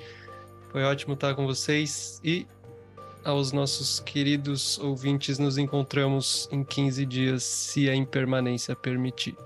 Até mais. Valeu, gente. Valeu ainda, Thaís, Flávia. Até e venham conhecer Palhelheiros. Tchau.